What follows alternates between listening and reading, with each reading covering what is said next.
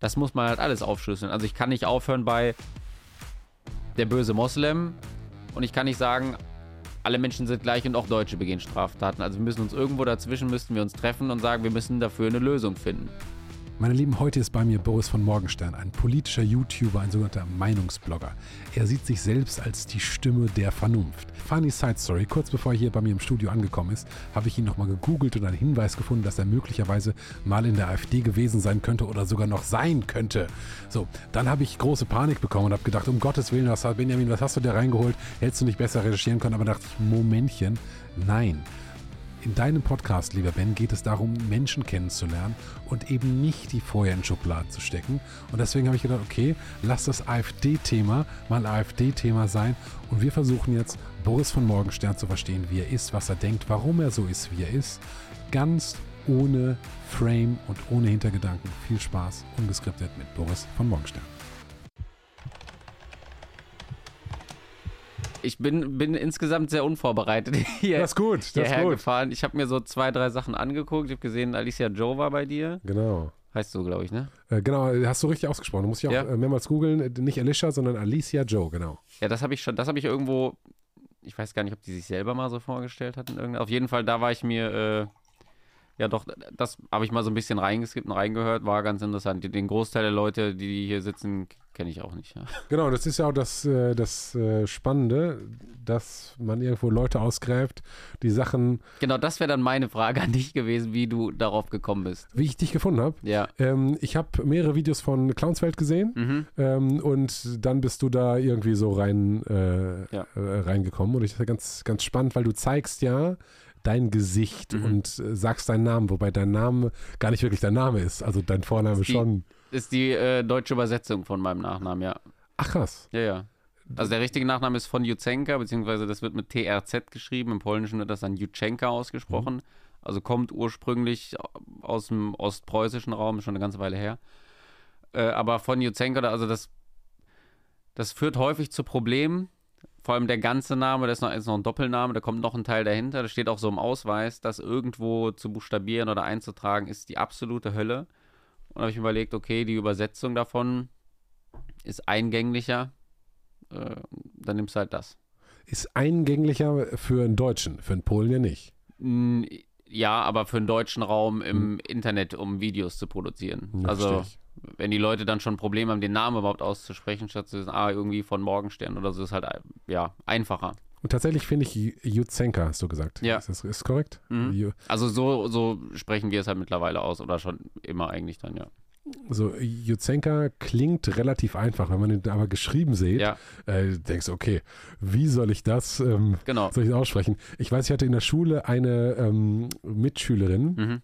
Die hatte auch einen sehr komplexen polnischen Namen. Ja, Und immer zu Beginn jeden Schuljahres wussten wir schon, wenn so al alphabetische Namen vorgelesen werden, freuten wir uns alle, bis Samantha vorgelesen wurde, ja. wie sich die Lehrer sozusagen daran versucht haben, dass äh, halt daran zerbrochen sind, mehr oder nicht zerbrochen sind, nein, nein, aber daran versucht haben. Und es war halt ein ja, ich kann es nicht sagen, ähm, wie die hieß, aber ähm, also ich kann es auch wirklich über Ja. acht Jahre Schulzeit. Wir haben es alle versucht Mhm. und auch die Lehrer haben es versucht und es war einfach unmöglich auszusprechen. Es ist, auch, es ist auch von den slawischen Sprachen, äh, soll es die schwierigste sein.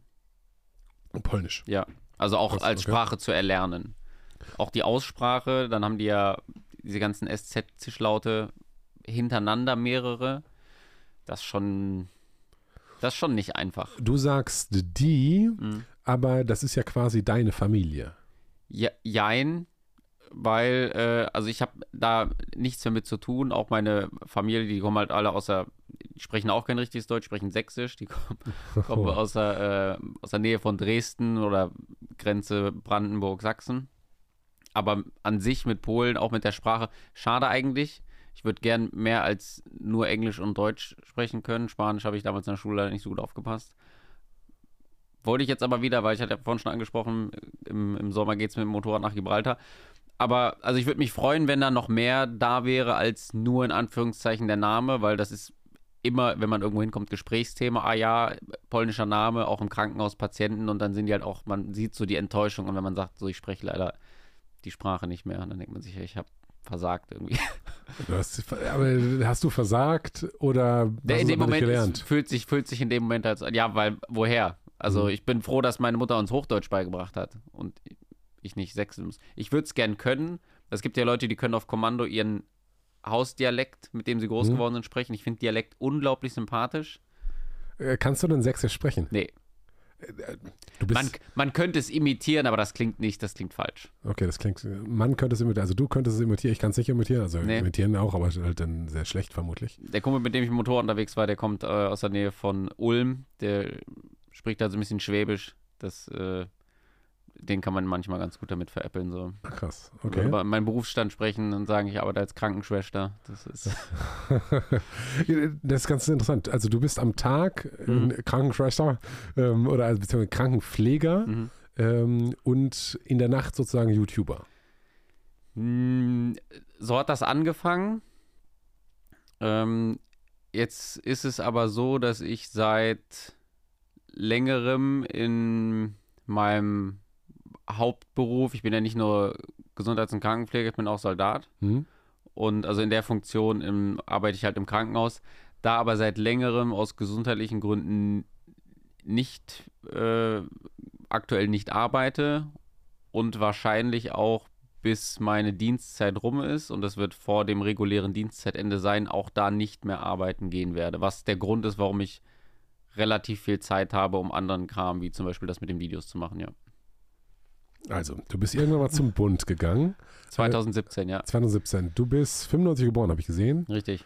Ähm, jetzt hätte ich einfach. Gesehen, echt? Wow. Gesehen. Ähm, ich glaube, das steht auf deiner Webseite. Stimmt. Ja, so. stimmt, ich habe eine Webseite.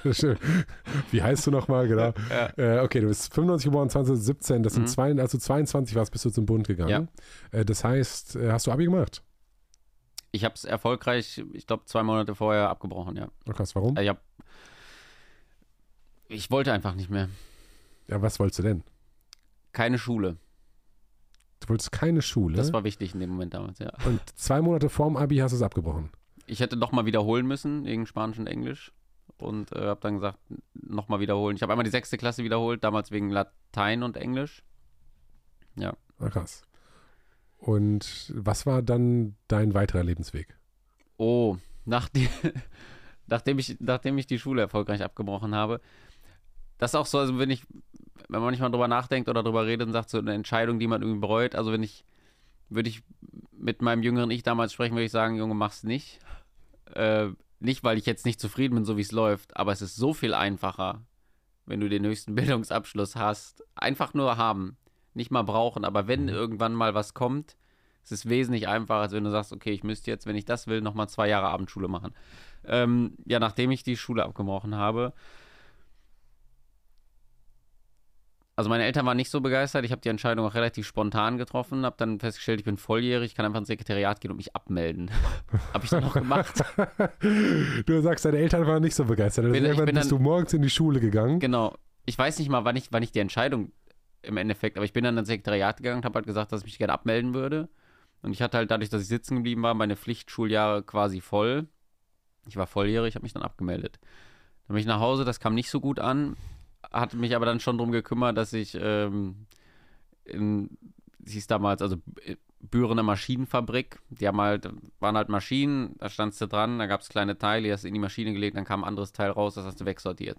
Das habe ich einen Monat gemacht für 7 Euro Stundenlohn damals, war jetzt nicht wirklich viel, hat mir auch nicht so gut gefallen. Wirklich? Nein. Ähm, hatte zu dem Zeitpunkt aber schon so in der Hinterhand jemanden, den ich bei der Post kannte, habe dann ich glaube, es waren drei oder vier Monate als Postzusteller gearbeitet. Also bin halt mit dem Auto rumgefahren, Pakete und mhm. Briefe, also so im ländlichen Bereich. Das war ganz witzig und da, für damalige Verhältnisse sehr gut bezahlt. Ich glaube 9,48 Euro oder so. Und da gab es noch keinen Mindestlohn und als der dann kam, lag der, glaube ich, anfangs bei 8,50 Euro oder so um den Dreh. Aber da hat die Post schon besser bezahlt. Danach, boah, was habe ich denn nach glaube, dann habe ich mich für ein Jahr Bundesfreiwilligendienst beworben. Hatte da schon überlegt, zur Bundeswehr zu gehen, weil ich wollte ein praktisches Jahr haben, um meine Fachhochschulreife äh, quasi zu mhm. bekommen. Weil dadurch, dass ich aufgehört habe, hatte ich mit der 11. oder beziehungsweise ja doch 11. Klasse äh, den schulischen Teil Fachhochschulreife nannte sich das. Und dann brauchst du ein praktisches Jahr irgendwie, das kann auch ein sechs Monats Praktikum oder irgendwas, in der Regel aber irgendwie irgendwas, was du ein Jahr lang machen kannst, was anerkannt ist, damit du dann den praktischen Teil Fachhochschulreife hast, um dann quasi die, ja, wie es Fachabi zu haben. Krass, das geht nach der 11. Klasse. Ja, weil wir G8 hatten. Ah, okay, ja, Ja, verstehe ich. ja. Auch völliger Müll, aber das ist ein anderes Thema. Ähm, ja, dann habe ich ein Jahr Bundesfreiwilligendienst gemacht. Da bin ich so Kranken- und Behindertentransporte für die Malteser gefahren in Paderborn. Ein Jahr, das war ganz witzig. Ähm, Warum in Paderborn? Du kamst dann eigentlich aus Sachsen. nee, nee, nee, nee, nee. Nee, die, meine, meine, der restliche Teil meiner Familie. Meine, Okay. meine Mutter hat im November 89 ihre Ausreisepapiere oder im Oktober bekommen. Mein Stiefvater, äh, bei dem ich aufgewachsen bin mit meiner Mama, die sind, der ist damals über Ungarn geflohen. Also ich bin in Westdeutschland groß geworden, in der Nähe von Paderborn. Und bist aber nach dem Mauerfall geboren. Das ist ja auch noch Ja, ja. interessant. Du hast es also Ja. nicht erlebt wie die DDR. Nein, nein. Und warst auch bis aufgezogen worden von Leuten, die direkt äh, die DDR verlassen haben, als, als sie die Möglichkeit hatten, Ja. äh, zum, zum geflohen oder halt mit Ausreisepapieren Genau. unmittelbar vom Mauerfall. Ja. Ja, okay. Ähm, und dann sind, sind die wohin gezogen? Oh, das waren einige Umwege. Äh, Ich glaube, irgendwie ein paar Monate in der Nähe von Trier. Dann äh, war das ja, Kreis Lippe. Das war dann schon größere Umgebung Paderborn. Und dann halt in der Nähe von Büren auf einem sehr kleinen Dorf aufgewachsen. Ja. Okay, das heißt, du bist in, äh, in einem Dorf in Westdeutschland aufgewachsen. In Ostwestfalen, das ist nochmal ganz besonders. Okay, ja, verstehe ich. Da, da, Ja. da ist noch Landwirtschaft und so, da ist wirklich Alles. Acker und so, ne? Äh, auch bei uns, bei uns drumherum sehr viel Wald. Das war, das war sehr angenehm. Also da aufzuwachsen war als Kind, so mit 16, 17, vielleicht auch schon früher, ist natürlich nichts mehr los. Mhm. Deswegen dann auch der Weg nach Paderborn, das war so die Großstadt. Ähm, wenn man halt in einem Dorf aufwächst mit 200 Einwohnern, dann ist alles irgendwie, was mehr als 5000 hat, ist schon irgendwie, hat was mit Mhm. Stadt zu tun. Und Paderborn, ich weiß gar nicht, ich glaube mit den umliegenden Dörfern irgendwie 140.000 oder so schon. Genau, und dann bin ich dahin äh, und habe dann dort äh, das, das Jahr Bundesfreiwilligendienst gemacht, weil ich dachte, gut, da kannst du irgendwie Auto fahren, hast was mit, mit Menschen zu tun. Das war, das war sehr viel Arbeit für sehr wenig Geld, weil es gibt ja diesen Bundesfreiwilligendienst, da gibt es so einen festen Satz, den der, den der Staat oder eben der, der Bund zahlt. Das waren damals, glaube ich, 310 Euro. Und der, der Träger, bei dem man das macht, die Hilfsorganisation, in dem Fall die Malteser, haben das dann aufgestockt mit nochmal 140 Euro, dass du auf diese 450 Euro steuerfrei kommst. Das ist halt einfach nichts dafür, dass du Vollzeit da beschäftigt bist, ne?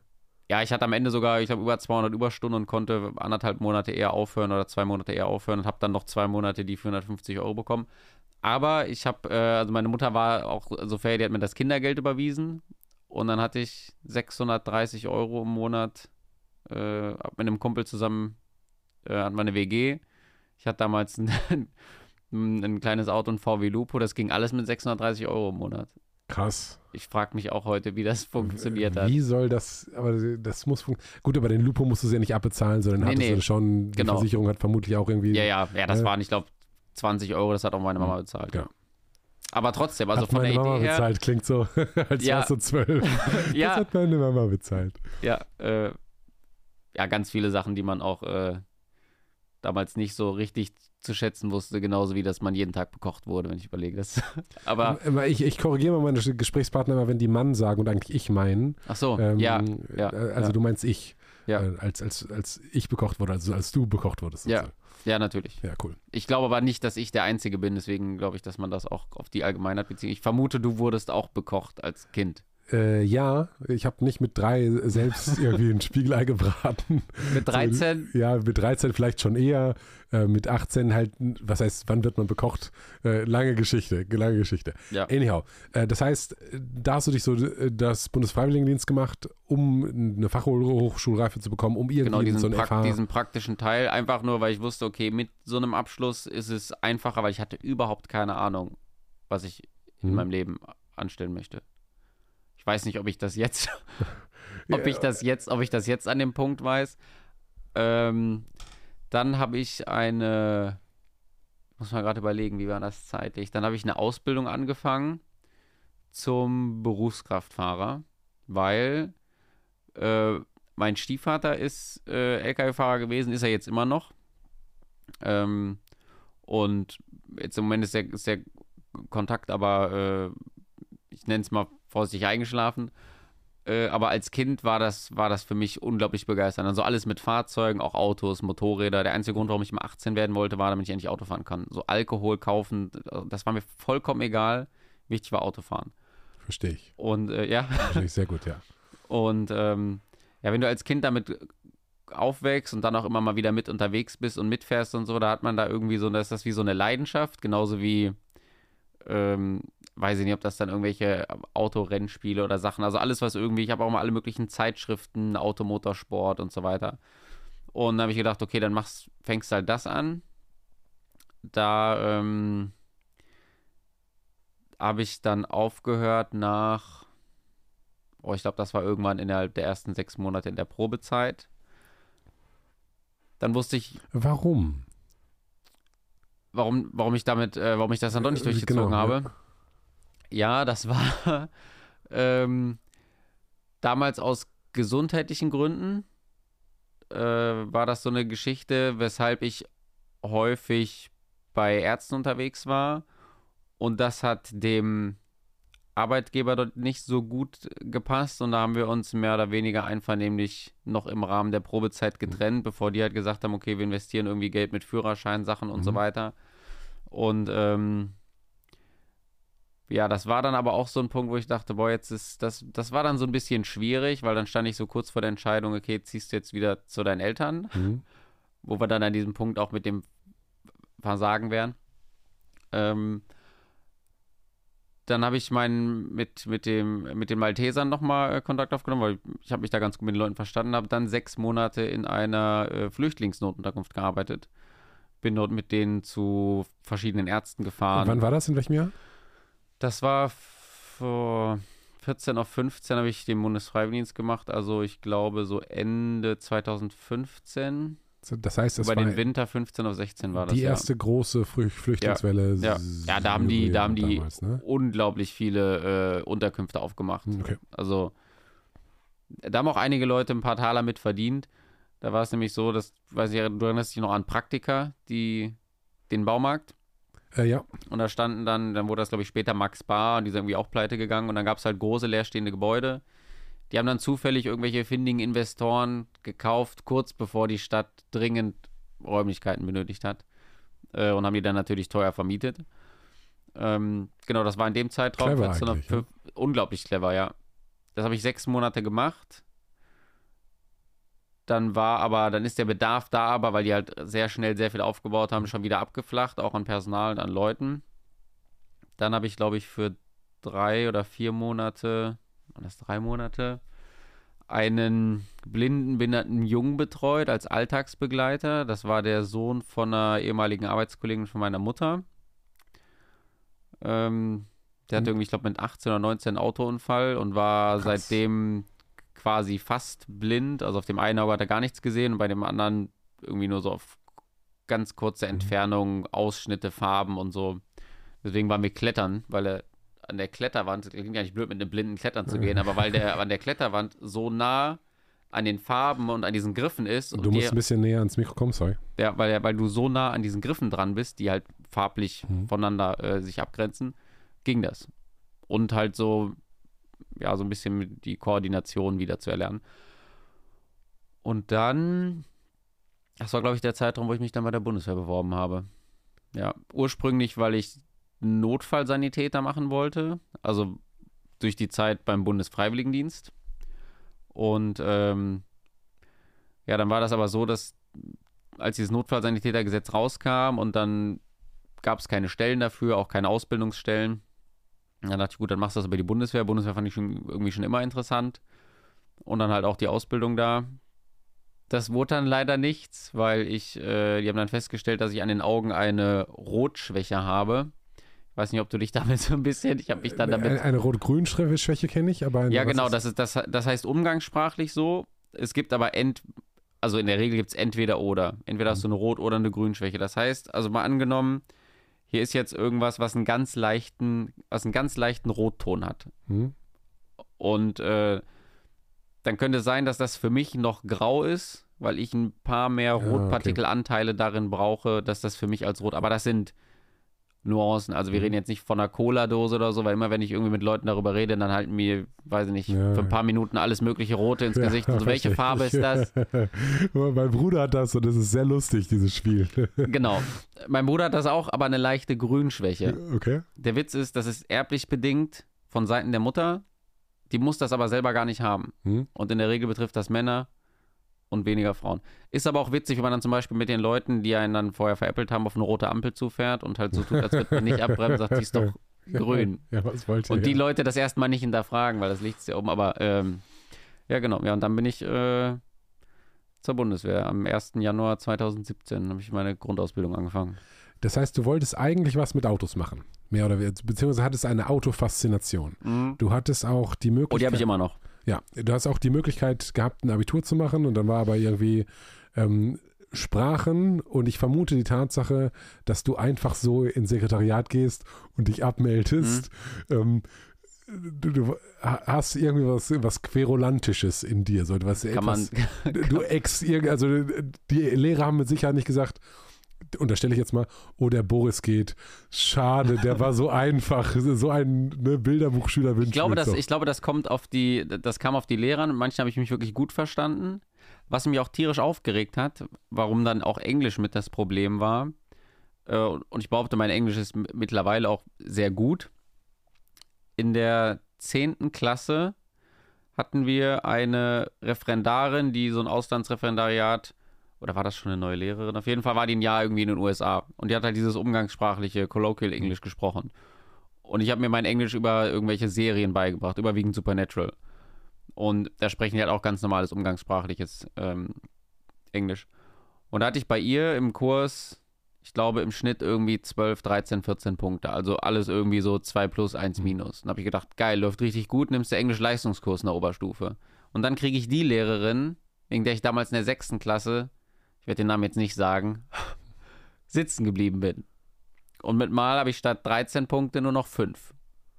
Und wenn mir dann halt jemand noch erzählt, wenn du sagst, okay, es liegt am Lehrer, nein. Also ich glaube schon, dass es die, die Ausrede gibt, dass Leute sagen, ich bin faul, was ich auch war, keine Mhm. Frage. Aber wenn, wenn ein Schüler ankommt und sagt, okay, ich komme mit dem Lehrer nicht klar, ich habe das Gefühl, das funktioniert nicht. Und wenn, wenn man dieselben Texte, dieselben Klausuren schreibt, es aber konsequent anders bewertet wird, also ja, da sitzen auch Menschen, keine Mhm. Frage. Aber das immer abzutun als, ja, ja, ist, ist irgendwie eine Ausrede dafür, dass du irgendwie gerade nicht gut bist in der Schule, habe ich halt selber erlebt. Mittlerweile habe ich so viel Abstand dazu, dass ich auch sagen kann, okay, es, es wird einen Zusammenhang gegeben haben, ja. Ja, verstehe ich. Mhm. Ver verstehe ich sehr gut. Ja. Aber gerade ich sag mal so bei 18-Jährigen, Mhm. die Schwierigkeiten in der Schule haben, ist Mhm. es vielleicht nicht nur der Lehrer, sondern wie du auch sagst, ja, das ist halt eine Kombination von Faktoren. Ja. Und äh, irgendwie, es gibt Leute, die, die Ich glaube, schaffen. alles andere hätte ich kompensieren können, bis auf das Englisch. Ich glaube, also der Rest ist, Okay. äh, da war ich halt wirklich einfach faul. Ja, okay, ja, äh, verstehe ich, verstehe ich, verstehe. ich. Und dann bist du zum Bund gegangen, Mhm. weil du Rettungssanitäter werden wolltest. Notfallsanitäter, genau. Notfallsanitäter. Ja. Was ist, warum geht man dafür zum Bund? Weil ich die Kombination interessant fand und es gab zivil keine Ausbildungsstellen für Notfallsanitäter. Krass. Ja. Das heißt, dann bist du Soldat geworden 2017, vor Richtig. fünfeinhalb Jahren. Und ursprünglich halt mit der Idee Notfallsanitäter und man musste dann auch andere Sachen in dieses Feld schreiben, falls das nicht hinhaut, bei dem Einplaner oder beziehungsweise bei der Karriereberatung. Da habe ich dann halt auch Krankenpfleger reingeschrieben. Oder fällt mir ein, da hatte ich mich auch mal beworben für, habe mich dann aber auch dagegen entschieden. Das war noch während der Zeit, während des Bundesfreiwilligendienstes, Hm? äh, als das absehbar war, dass das irgendwann zu Ende ist, halt diese zwölf Monate. Hatte ich mich in einem Krankenhaus in Paderborn beworben, war dann aber, ich glaube, recht spät im Bewerbungsverfahren und habe da jetzt auch nicht so übermäßig, habe mich da auch nicht wirklich drauf vorbereitet. Das, ähm, habe gedacht, so, ja, so ein paar medizinische Grundkenntnisse hast du ja. Da wurde eine Frage gestellt, was ein Dekubitus ist. Und jeder, der irgendwie in dem Bereich arbeitet, äh, wirst du tausendfach mit konfrontiert. Das sind Druckstellen, wo alte Leute irgendwie lange auf dem Okay. Arm oder so liegen. Dann bildet sich da so eine Druckstelle, kann aufgehen.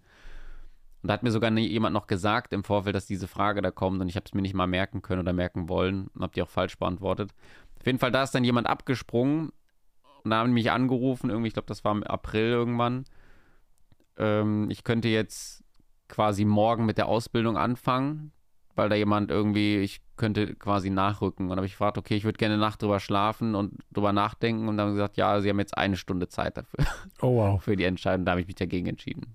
Ich dachte, das war mir zu, Zur Nee. Pistole auf die Brust. ja. Also wenn mir jemand so, so eine Deadline setzt und ich da so selber gar keinen Einfluss Hm. drauf habe, ist irgendwie, weiß ich nicht. Ich habe Ja, auch vor ein paar Monaten mal eine Anfrage bekommen, da sollte ich irgendwas, irgendwas, irgendeine Werbeplatzierung, dann war die Anfrage irgendwie nachmittags, dann dieses, die- ich soll den bis morgen 16 Uhr meine Kondition und alles mögliche anschreiben. Ich sagte, nee, so nicht. Ja, verstehe ich. Also ich lasse mir doch nicht vorschreiben von irgendwem im Internet, der sagt hier, bis morgen 16 Uhr möchte ich das, das, das und das von dir haben. Ich denke, ich bin dir nichts schuldig. Also, weiß ich nicht. Finde ich manchmal ein bisschen, weiß ich nicht, ob das überheblich, aber unpassend. Ja, verstehe ich, aber wenn man natürlich in der Position ist, Geld zu verteilen, dann kommt man schnell in den Modus, dass man sagt, pass auf, Mm, ich habe hier. Geld, alle Ja. wollen Geld, äh, wenn du mein Geld nicht willst, ja, dann will ich Ja. dich halt nicht. Ne? Ich will Mhm. jemanden, der mich anhimmelt dafür, dass ich dir Ja. das Geld gebe. Im Endeffekt sind auch alle abgesprungen, die bisher äh, Angebote gemacht haben. Ja. Ah, krass. Mm. Äh, da müssen wir gleich zu kommen, Mhm. weil äh, in unserer, ähm, in der Chronologie sind wir gerade, bist du gerade Soldat geworden. Richtig, 2017, ja. Das, äh, da warst du noch entfernt von YouTube oder da hast du auch schon was gemacht? Mm, man, also so in der Form habe ich da noch nichts gemacht auf YouTube, nein. so, in, der, in welcher Form denn sonst? äh, ich, ich wa- war mal auch auf YouTube aktiv. Ja, Das macht mich natürlich neugierig, wenn du so versuchst, da auszuweichen. tue ich nicht. Tust du nicht. Was hast du gemacht? Äh, Videos unter einem Pseudonym, Hm? Inhalte, die es da jetzt nicht mehr gibt. Die hast du rausgenommen oder die wurden rausgenommen?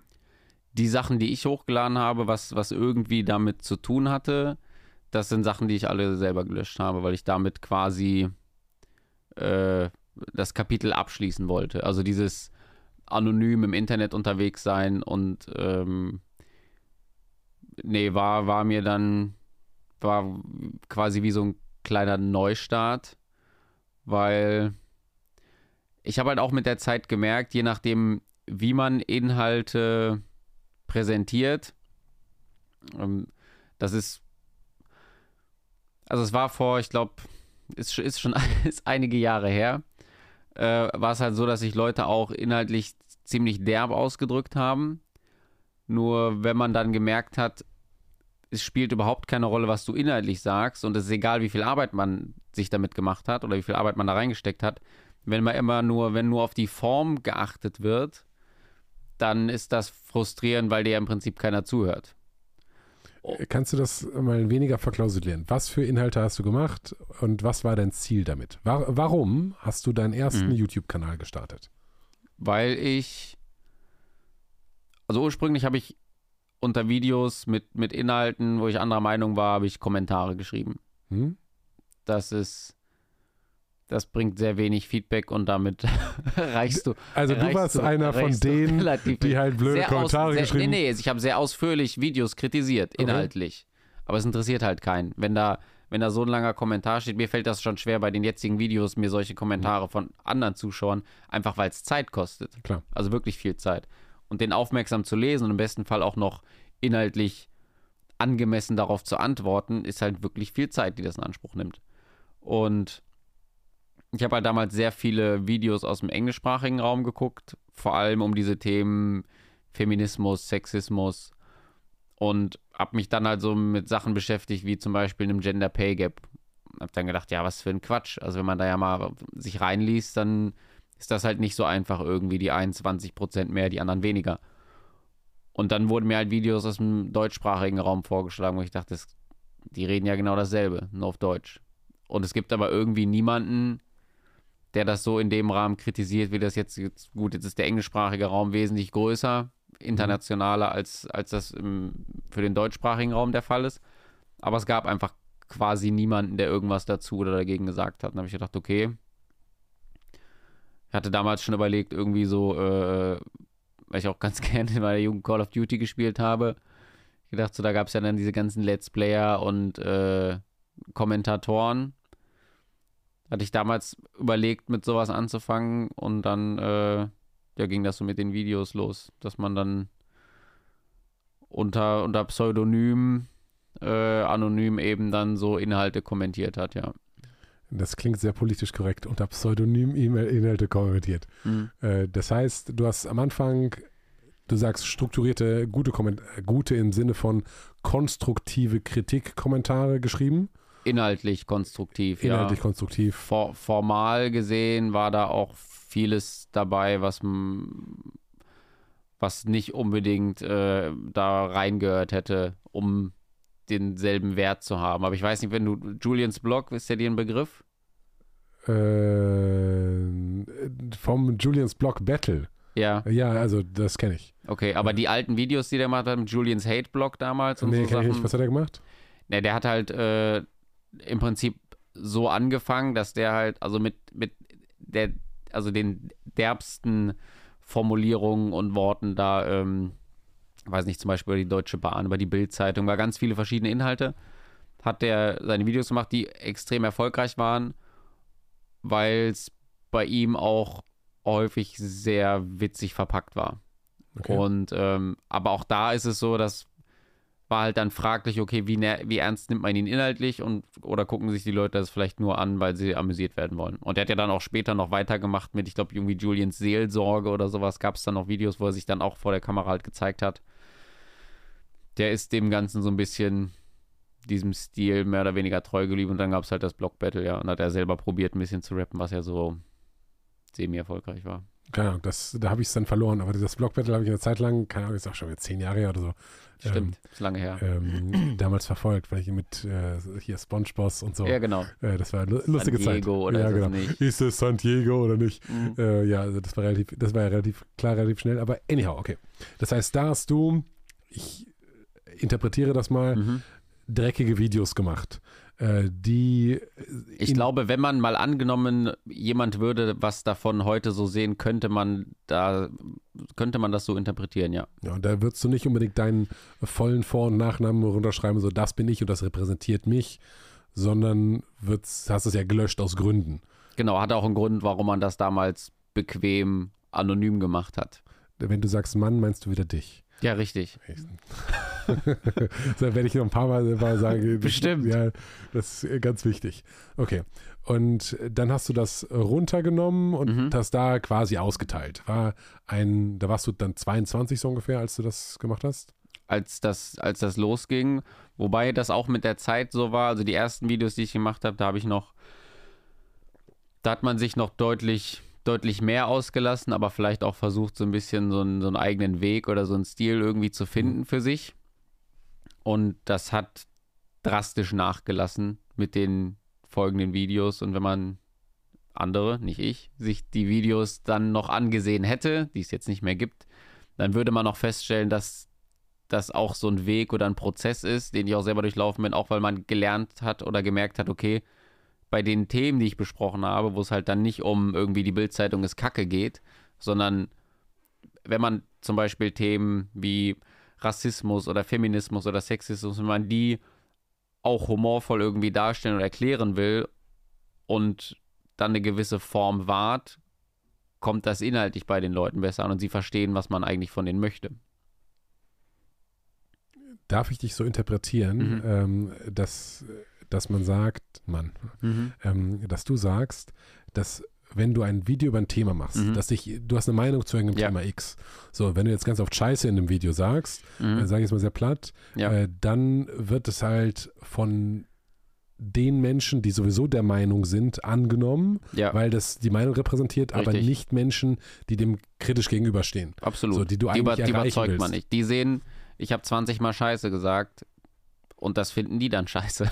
Ja, ja, ja auch Nachvollziehbar. Verständlicherweise. Klar. Ne? Verständlicherweise. Dann hast du, ähm, warst Soldat. Bin ich immer noch. Bist immer noch. Mhm. Und dann sagst du, bist aus gesundheitlichen Gründen, das ist immer eine komplexe Formulierung, aus Mhm. gesundheitlichen Gründen. Ähm, Ja. Willst du dich dazu äußern? Was für gesund, also, Psychische, gesundheitliche Gründe. na krass. Mhm. Ähm, weil ich hatte vor, glaube ich, drei Monaten war Erik hier, äh, Erik Mühle von äh, ehemals Special Forces, äh, der ist da suspendiert worden. Der war nachher auch bei Bild Mhm. ähm, aufgrund einem Impfbefehl. Äh, und Okay. ist da quasi in seiner Nach, äh, der war zweimal in Afghanistan, eine ganz Mhm. crazy Geschichte. Damit hatte es aber nichts zu tun. Nee. Nee. Ich war auch nicht im Auslandseinsatz. Okay. Ich wäre, äh, ich glaube, letztes Jahr im Januar nach Afghanistan, aber äh, da stand ja schon fest, also fünf Monate vorher stand ja schon fest, dass es den, also dass die, dass die Deutschen abziehen. Aber die Planung ist ja immer sehr weit im Vorlauf. Aber geplant war eigentlich, erst hat es mich natürlich geärgert, weil, also ich wollte es, klingt vielleicht ein bisschen blöd, aber auch als Erfahrung irgendwie mitnehmen. Wieso klingt das blöd? Mm, Ich glaube, es kommt darauf an, mit wem man darüber redet. Wenn man sagt, okay, irgendwie ein Auslandseinsatz auch bei der Bundeswehr ist eine interessante Erfahrung. Jetzt ist das im Sanitätsdienst auch nochmal was anderes als in irgendwelchen kämpfenden Einheiten. Aber das war somit einer der Gründe. Jetzt im Nachhinein bin ich nicht traurig drüber, dass es nicht geklappt hat. Vielleicht sollte es ja irgendwie auch nicht sein. Weiß ich nicht. Ja, das gut, große Schicksalsfrage. Ja, aber am Ende des Tages verstehe ich total, dass wenn man halt Soldat ist und sich Ja. dafür entschieden hat, Mhm. dass man sagt, wenn ich dann mal im Aus, die Bundeswehr darf, glaube ich, nicht im Inland eingesetzt werden, Ja, außer in, in besonderen Fällen. Katastrophenfall, Ähm, Katastrophen- Ahrtal, sowas. Dann muss aber speziell angefordert werden und so, ja. In der Regel nicht mit dem Panzer. Nee, Ähm, so, und wenn wir mit dem Panzer irgendwo hinfahren, ja. dann macht das Sinn, wenn man Soldat sein will, eben auch die, diese Erfahrung mal mitgemacht zu haben. genau. So, als, als Erfahrung. und im besten Fall auch Leute hat, die das nicht nur in Kauf nehmen, weil da gibt es ja auch genug bei der Bundeswehr, die sagen, okay, ich würde gehen, aber will eigentlich nicht. Und im Sanitätsdienst in den meisten Einheiten ist es so, wenn man nicht möchte, geht man nicht. Weil die Zahl derer, die wirklich wollen, die auch regelmäßig gehen, auch bei vielen aus finanziellen Gründen, die ist recht hoch. Was ja auch legitim ist. aus Absolut, absolut. Und lieber habe ich Leute da, die jedes Jahr gehen, die das wollen, die gut sind in dem, was sie machen, als jemanden irgendwie alle fünf Jahre Leute zu haben, die sagen, boah, eigentlich habe ich da gar keine Lust drauf und ich bin froh, wenn ich da wieder weg bin. Wobei das merkwürdig ist, wenn du zur Bundeswehr gehst, äh, in Sanitätsdienst Mhm. und die Bundeswehr darf nicht im Inland eingesetzt werden. Und, sondern eigentlich nur im Ausland Ja. und du willst aber nicht ins Ausland gehen. Das heißt, Richtig. im Prinzip, und ich überspitze das bewusst, Mhm. willst du gar nicht arbeiten oder Genau. zumindest nicht in dem Job, den du Also nicht, den nicht den, den, diesen großen Teil, den, den du als äh, unangenehm empfindest. Und da gibt es viele. Ich meine, die Leute haben ja auch hier genug zu tun, gerade auch die einzelnen oder eigenen Soldaten zu versorgen. In allen möglichen Einheiten gibt es Ah, okay. eigene Arztgruppen, quasi wie, also der Truppenarzt, wie so der Hausarzt für die Soldaten.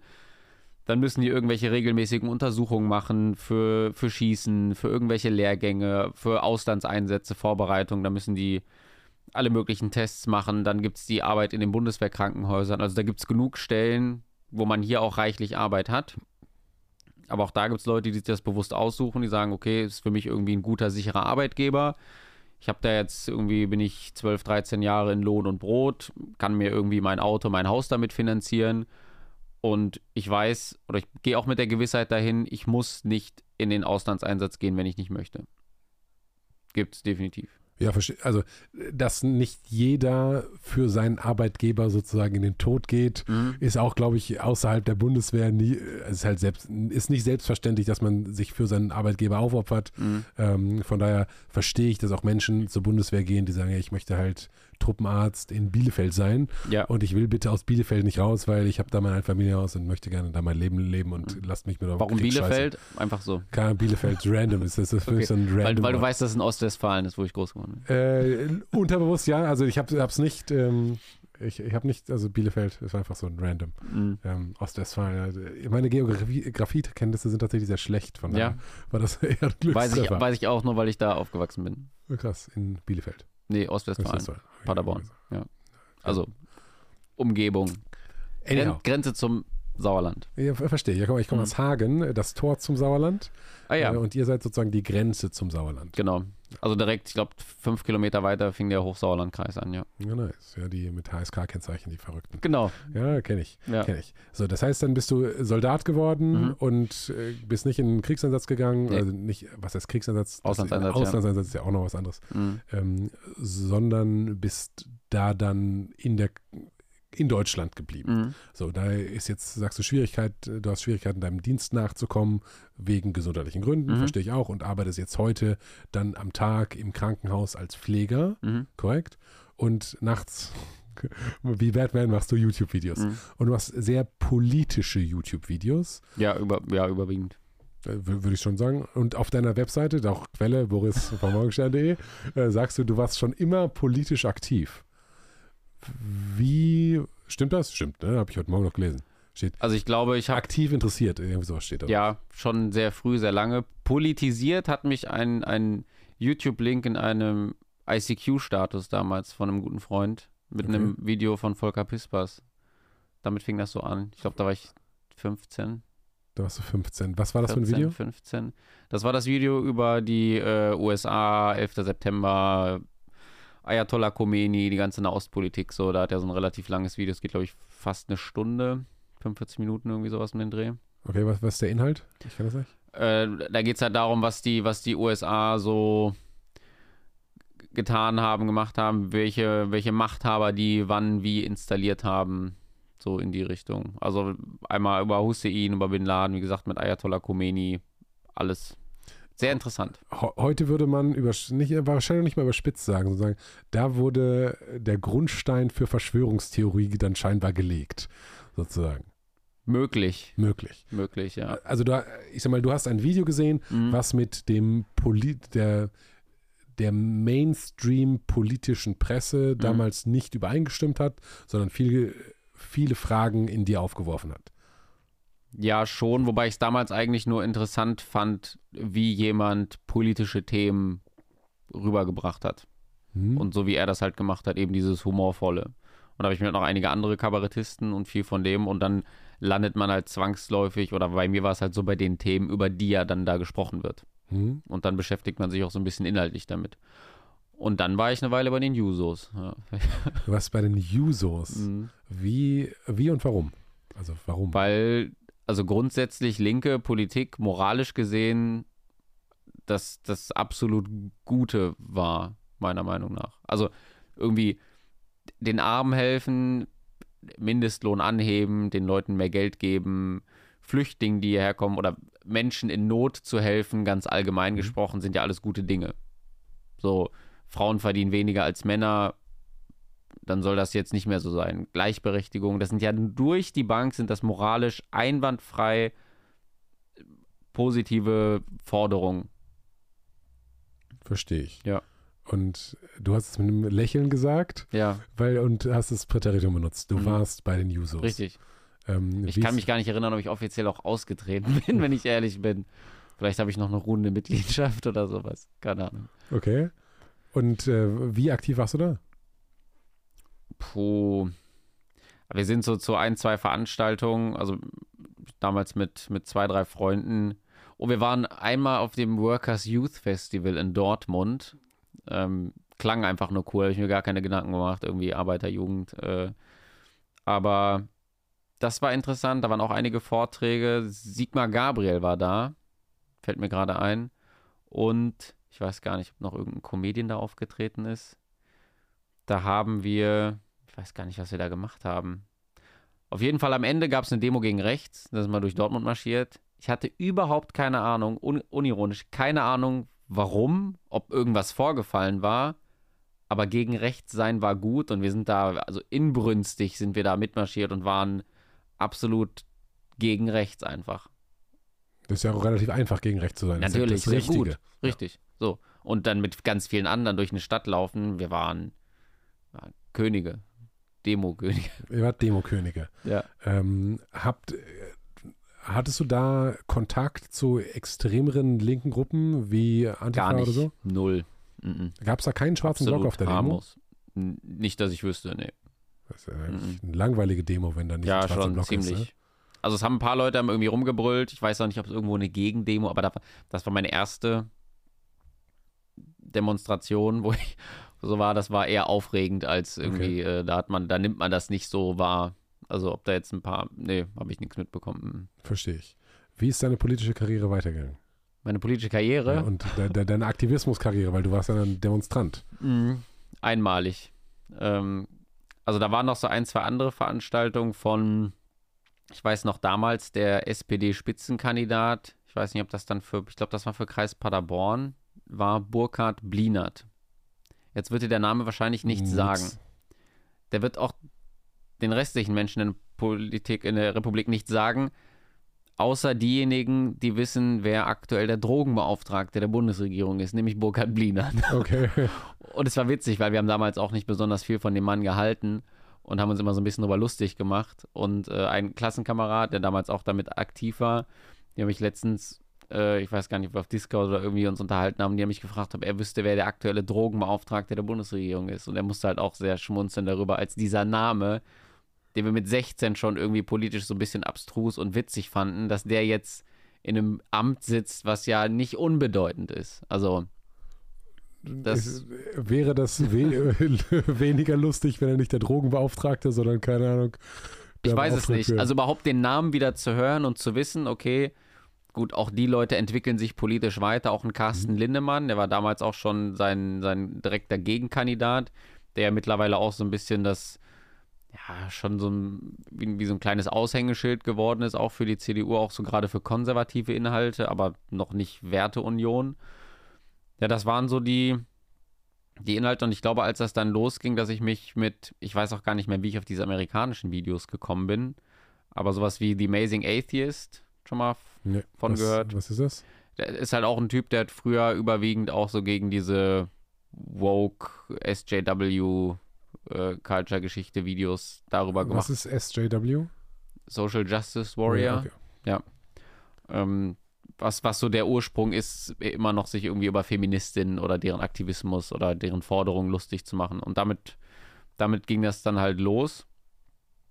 Und auch die Zeit in der Flüchtlingsunterkunft war interessant, wobei da war es, glaube ich, war ich tendenziell auch eher noch sehr links eingestellt und war halt gut den Leuten zu helfen, auch wenn man viele Dinge, die da vorgefallen hat, dann eher so belächelt hat. Also gerade wenn es so um Vandalismus ging oder auch Gewalt untereinander, da hat man halt für ganz viele Sachen sehr, sehr viel Verständnis gehabt. Und dann angefangen, mich so ein bisschen mit dem Islam kritisch zu beschäftigen, kam, nachdem ich anderthalb Jahre eine äh, muslimische Freundin hatte, ja. Und dann da so über das familiäre so ein paar Sachen, da waren einfach Dinge, die waren für mich nicht in sich schlüssig. Also dieses, dieses fromme Predigen und, und viele positive Dinge vom Islam und dann bekommt man halt mit, wie die halt tatsächlich so ihren Alltag bestreiten und da ist halt, da trifft halt gar nichts von zu.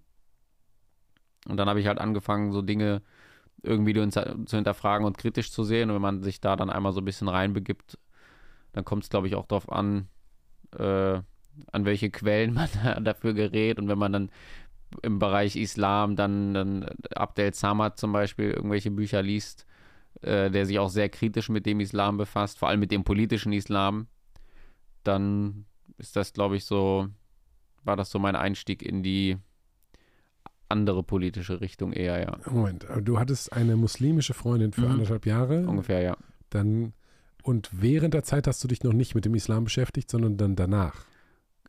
Also, das kam schon währenddessen, wobei das dann eher mit Erdogan zusammenhing, dass ich vieles, was er getan hat, sehr kritisch gesehen habe, weil die Türkei ja ähm, unter Atatürk ein sehr fortschrittliches Land geworden ist, auch gerade was die, was die Angleichung an den Westen anging, also auch die, wie sie sich gekleidet haben. Es gab in, in Istanbul eine Zeit lang, äh, durften auch dort in der Öffentlichkeit oder in öffentlichen Institutionen keine Kopftücher getragen werden. Also sie waren sehr fortschrittlich, was halt Erdogan Du meinst westlich vermutlich. westlich, Westlich. westlich, fortschrittlich an den Westen angelehnt, was, was er ja in vielen Dingen rückgängig gemacht hat und einen, einen sehr konservativen äh, Islam dort eher fördert. Und das waren Dinge, die ich nicht verstanden habe, weil dann auch die Muslime, die hier leben, überwiegend oder viele, viele der Türken eben, für ihn gestimmt haben. Aber diesen ganz, diese ganzen Vorzüge, die man oder die einige Türken vielleicht unter Atatürk hatten, die die Menschen hier ja definitiv haben, die in Deutschland leben, also gerade die Freiheiten im Prinzip machen zu können, was sie wollen, dort dann für jemanden stimmen oder jemanden wählen, der den Menschen oder der das dort einschränken möchte. Das habe ich nicht verstanden. Und die Frage habe ich ja dann auch meiner, meiner Freundin damals gestellt und die Mutter hat das irgendwie auch und hat gesagt, nee, ich soll auf gar keinen Fall irgendwie was äh, Schlechtes über Erdogan sagen. Ja. Hast du eine Antwort darauf gefunden? Nicht so richtig. Nee. Also halt ist halt ein sehr, das ist halt ein sehr komplexes Thema. Also warum, warum junge Muslime, die irgendwie in zweiter, dritter Generation hier in Deutschland leben, einen, einen Islam oder eine Türkei wollen, die ja, sich, sich doch sehr stark von den Werten, die hier gelebt werden, unterscheidet, obwohl sie ja hier leben und das dort nicht mitkriegen. Also schwieriges Thema. Extrem schwieriges Thema. Ja. Aber du bist da aber relativ tief drin oder bist du da dann wieder rausgegangen danach? Mm, Also das, das ist halt ein Thema, was, was, was sehr interessant ist. Ich habe mich dann halt überwiegend mit dem Islam an sich beschäftigt und dass halt da viele, meiner Meinung nach viele Widersprüche drin sind. Vor allem ist es aber auch gar nicht leicht, grundsätzlich dazu zu recherchieren, weil wenn man dann mit Menschen oder mit Leuten diskutiert, die eben äh, da weniger Widersprüche sehen, werfen dann jemandem wie mir zum Beispiel vor, ich spreche ja nicht die Sprache, kein Arabisch und kann ja gar nicht den Islam in seiner ursprünglichen Form und selbst wenn ich, wenn ich Arabisch sprechen würde, muss ein Gelehrter, ein islamischer Gelehrter mir erklären, was diese einzelnen Sure oder Verse dann eben bedeuten, weil ich das gar nicht aufnehmen kann, weil ich ja kein islamischer äh, Gelehrter bin und das gar nicht verstehen kann. Wenn ich dann sage, okay, ich habe es gelesen und da sind Widersprüche drin, das sind die und die Punkte, dann ist das so eines der, eines der Hauptargumente, die einem entgegenkommen, ja. Okay, du sagst, der Islam hat für dich Widersprüche Mhm. und du hast dich sozusagen da reingearbeitet. Jetzt bist du, ähm, bist du getauft? Bist du christlich? Nee, gar nicht. Okay, also bist ohne Religion auch aufgewachsen. Absolut. War mir immer sehr suspekt. Dann hast du über deine damalige Freundin Kontakt bekommen zum Mhm. Islam und hast dich damit kritisch auseinandergesetzt. Ursprünglich sehr wohlwollend, weil es mich einfach interessiert hat. Okay. Ja. Und bist von dieser wohlwollenden Intention irgendwie so in die Kritik rein oder halt äh, hast Fragen dir gestellt, wo dir niemand so richtig für dich zufriedenstellend antworten konnte. Ja. Ähm, hast du das gleich mal im Christentum gemacht? Nein, Warum nicht? weil das Christentum, zumindest hier und in der Gegend und dort, wo ich aufgewachsen bin, niemals zu irgendwelchen Problemen geführt hat. Und wenn man sich momentan anschaut, die Probleme, die es halt gibt mit Gruppen, mit Menschen aus bestimmten Kulturen, Hintergründen, dann sind das keine Christen. Und wenn es in irgendeiner Form Christen wären, die regelmäßig irgendwelche Probleme machen würden, die sich dann auch direkt auf ihre Religion beziehen, dann wäre das auch für mich ein Grund, mich damit kritisch auseinanderzusetzen und vielleicht zu hinterfragen, woher kommt das? Also dieses zum Beispiel patriarchale Weltbild, was, was es ja auch im Christentum gibt, hat das möglicherweise Einfluss darauf, aber das ist ja, also in Deutschland spielt das ja nahezu gar keine Rolle. Klar, wir haben Einfluss der Kirche, das ist nochmal ein anderes Thema, da hat auch Alicia Joe ein sehr interessantes äh, Video zugemacht, gerade über den Einfluss der Kirche, die Finanzierung, dass der Großteil immer noch vom Staat, vom Steuerzahler übernommen wird. Das ist ein Thema, aber nichts, was ja, was ja jetzt akut die Menschen irgendwie auf der Straße betrifft, wenn jetzt irgendwo jemand unterwegs ist und sagt, im Namen von Allah begehe ich dieses und jenes Verbrechen jetzt. Du hast gerade sinngemäß gesagt, dass die meisten Probleme, wie genau hast du es gesagt, die meisten Probleme gehen irgendwie von Menschen aus, die muslimisch sind. Hast du das so gesagt oder? kann man, kann man, könnte man, glaube ich, so insgesamt zusammenfassen. Also viele, viele Probleme, die wir haben, die halt auch aktuell die Menschen hier halt beschäftigen. Welche Probleme konkret? Gewalt, Straftaten. Gewalt und Straftaten, sagst du, gehen überwiegend von Ja, wir haben halt bestimmt, wir haben halt bestimmte, bestimmte Gruppen, die in den polizeilichen Kriminalstatistiken überrepräsentiert sind. Und da ist halt ein Muster zu erkennen. welche Gruppen sind das? Das sind überwiegend Menschen aus islamisch geprägten Ländern. Aus islamisch geprägten Ländern. Woher kommt der Schluss? Weil die sind ja gibt verschiedene Eigenschaften Mhm. von den Ländern. Die sind auch im Mittel wärmer Mhm. und haben eine höhere Luftfeuchtigkeit und sind halt Ja. islamisch geprägt. Das Luftfeuchtigkeit kann, kann auch ein, So, und jetzt die ein Frage. Sein, ja. Ähm, also vielleicht äh, holst du nochmal die ab, wenn du sagst polizeiliche Kriminalstatistik. Wie Mhm. sieht die genau aus ähm, und was steht da drin? Da stehen zum Beispiel Dinge drin, dass Menschen aus, da sind auch einige, einige aus dem afrikanischen Raum mit dabei, aber zum Beispiel im Bereich äh, überfallsartige Vergewaltigungen waren es, glaube ich, Algerier, die dort massiv überrepräsentiert waren. Was heißt massiv? Um ein 30, 40-faches Oh krass. also es gibt, es gibt halt bestimmte Straftaten, da häuft sich die Herkunft. Und dann muss man sich auch die Frage stellen, warum ist das halt so? Moment, also vielleicht um das nochmal, also mein, mein Wissensstand, Mhm. korrigiere mich, wenn der, wenn der, ähm, wenn der falsch ist, ist, Mhm. dass äh, diese Polizei, lustigerweise Quelle Clownswelt, ja, Mhm. ähm, ähm, wenn man die polizeiliche Kriminalstatistik anguckt, dann Mhm. war die noch bis irgendwann 2017 also aufgeschlossen, äh, aufgeschlüsselt nach, ich glaube, Nationalität bzw. äh, Stämm- Migrationshintergrund, ja. Migrationshintergrund. Mhm. Und wenn man dann sagt, okay, es gibt 1000 Vergewaltigungen zum Beispiel, Mhm. ähm, dann sind 30 Prozent dieser äh, entfallen auf Leute mit Migrations... Das sind Mhm. Zahlen, die ich mir jetzt gerade ausdenke. Es Ja. geht jetzt um, Ja. um die Zahlen zu verfolgen. So 30 Prozent dieser Straftaten entfallen mit, äh, auf Leuten mit Migrationshintergrund. Ähm, aber Leute mit Migrationshintergrund sind nur 10 Prozent der Gesamtbevölkerung. Mhm. Ähm, dementsprechend hat man dann runtergerechnet, die wie viel Prozent ähm, die, einer dieser gewissen Bevöl- Bevölkerungsgruppe werden denn straffällig und der Anteil von den Menschen, die straffällig werden, bei den Bevölkerungsgruppen mit Migrationshintergrund ist drastisch höher als bei den Bevölkerungsgruppen ohne äh, Migrationshintergrund. Mhm. Ist das richtig? Ja. So. Und dann sagst du aber, dass diese innerhalb dieser Gruppe Menschen mit Migrationshintergrund gibt es Mhm. noch einmal eine, Auf, eine Aufschlüsselung nach Nationalität. Ist das Mhm. richtig? So, und da sagst du, sind zum Beispiel Algerier bei überfallartigen Vergewaltigungsdelikten, Gruppenvergewaltigung, ja. Okay, dramatisch überrepräsentiert. Es gibt halt bestimmte, also das ist bei fast allen diesen Straftaten, wo halt gerade Migranten überrepräsentiert sind, ist, sind da halt eben bestimmte Muster zu erkennen und wir reden halt nicht von Japanern oder von Chinesen oder von Vietnamesen oder jetzt muss man den Begriff, sollte man den Begriff Westasiaten verwenden, statt irgendwie von, weiß ich nicht, Afghanen, Syrern, wie auch immer zu sprechen.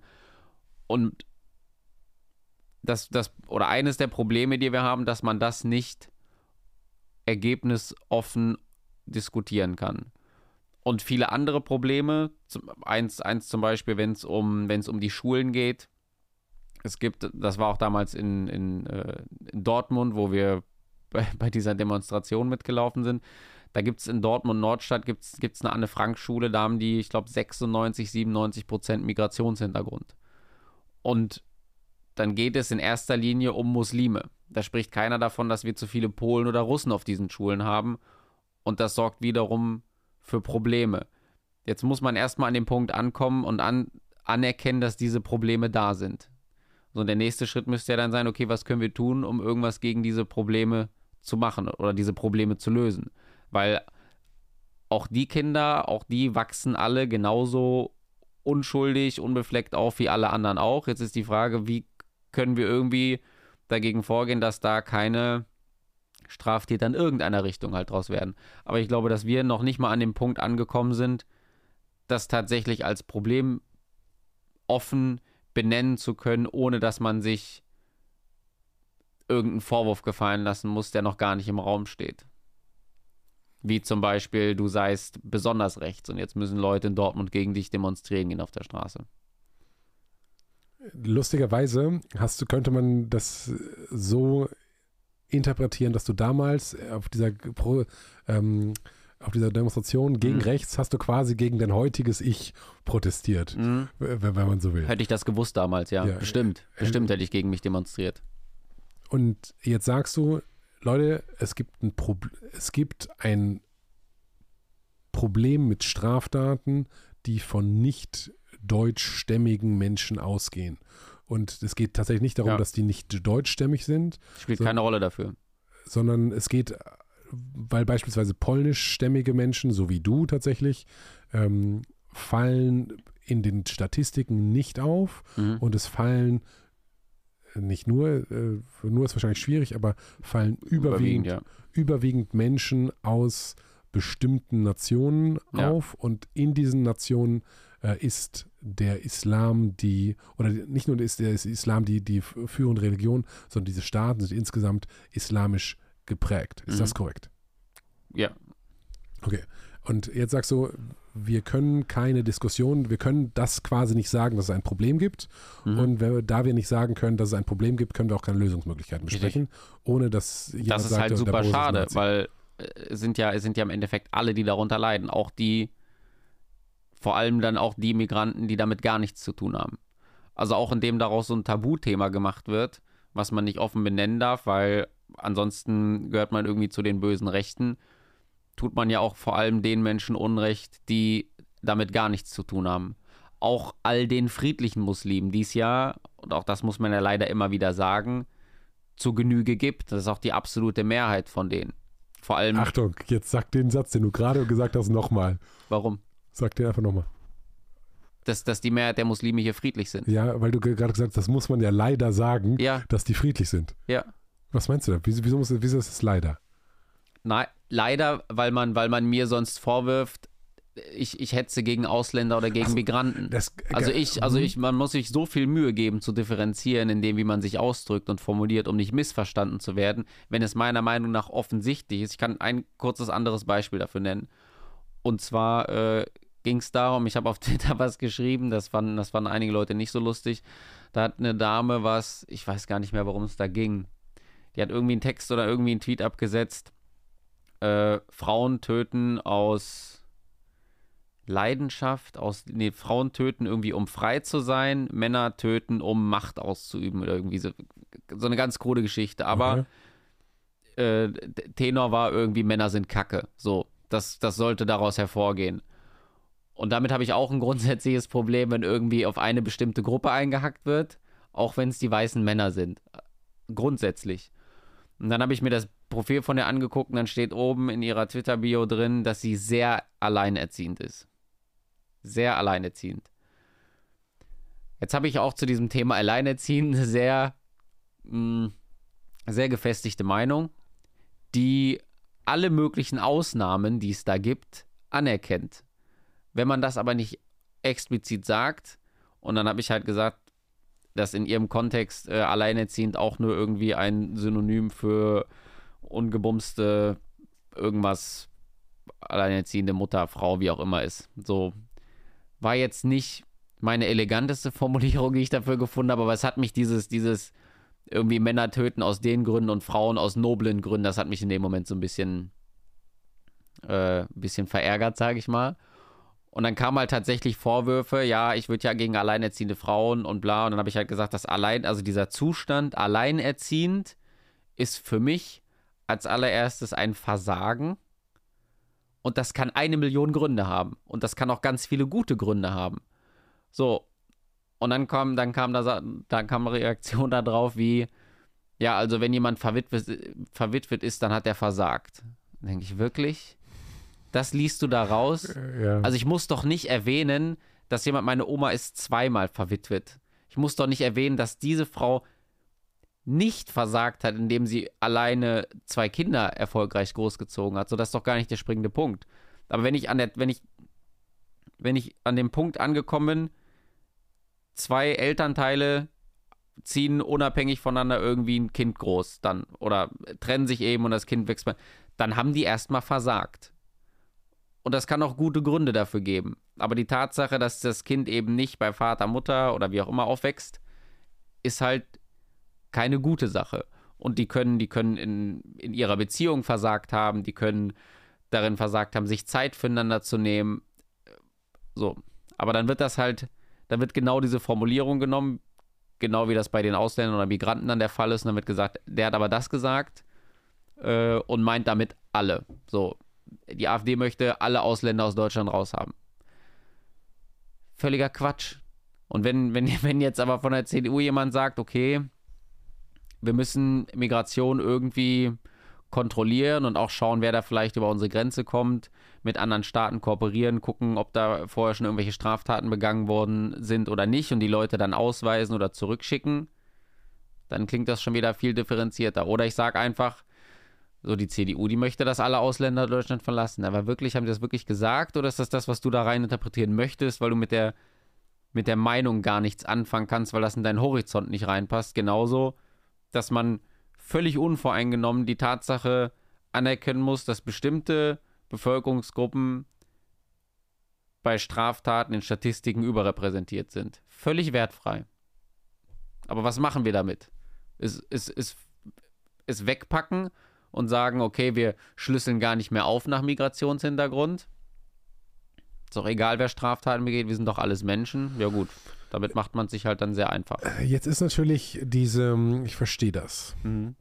Also, du sagst, hey, ich bin hier, ich versuche mir ein vernünftig neutrales Bild zu machen mhm. und werde attackiert auf emotionalen Ebenen, aus dem Zusammenhang gerissen und Leute versuchen mich in, in die rechte Rechtsaußenecke zu stellen und mhm. damit, wir haben irgendwie alle gelernt, Zweiter Weltkrieg doof, Nazis ja. doof, alles, ja. was recht ist doof, alles, ne, rechts ist die Gefahr, links ist überhaupt gar kein Problem. Ne? Alles gut. So. Und ist ja möglicherweise auch ein bisschen anders. So.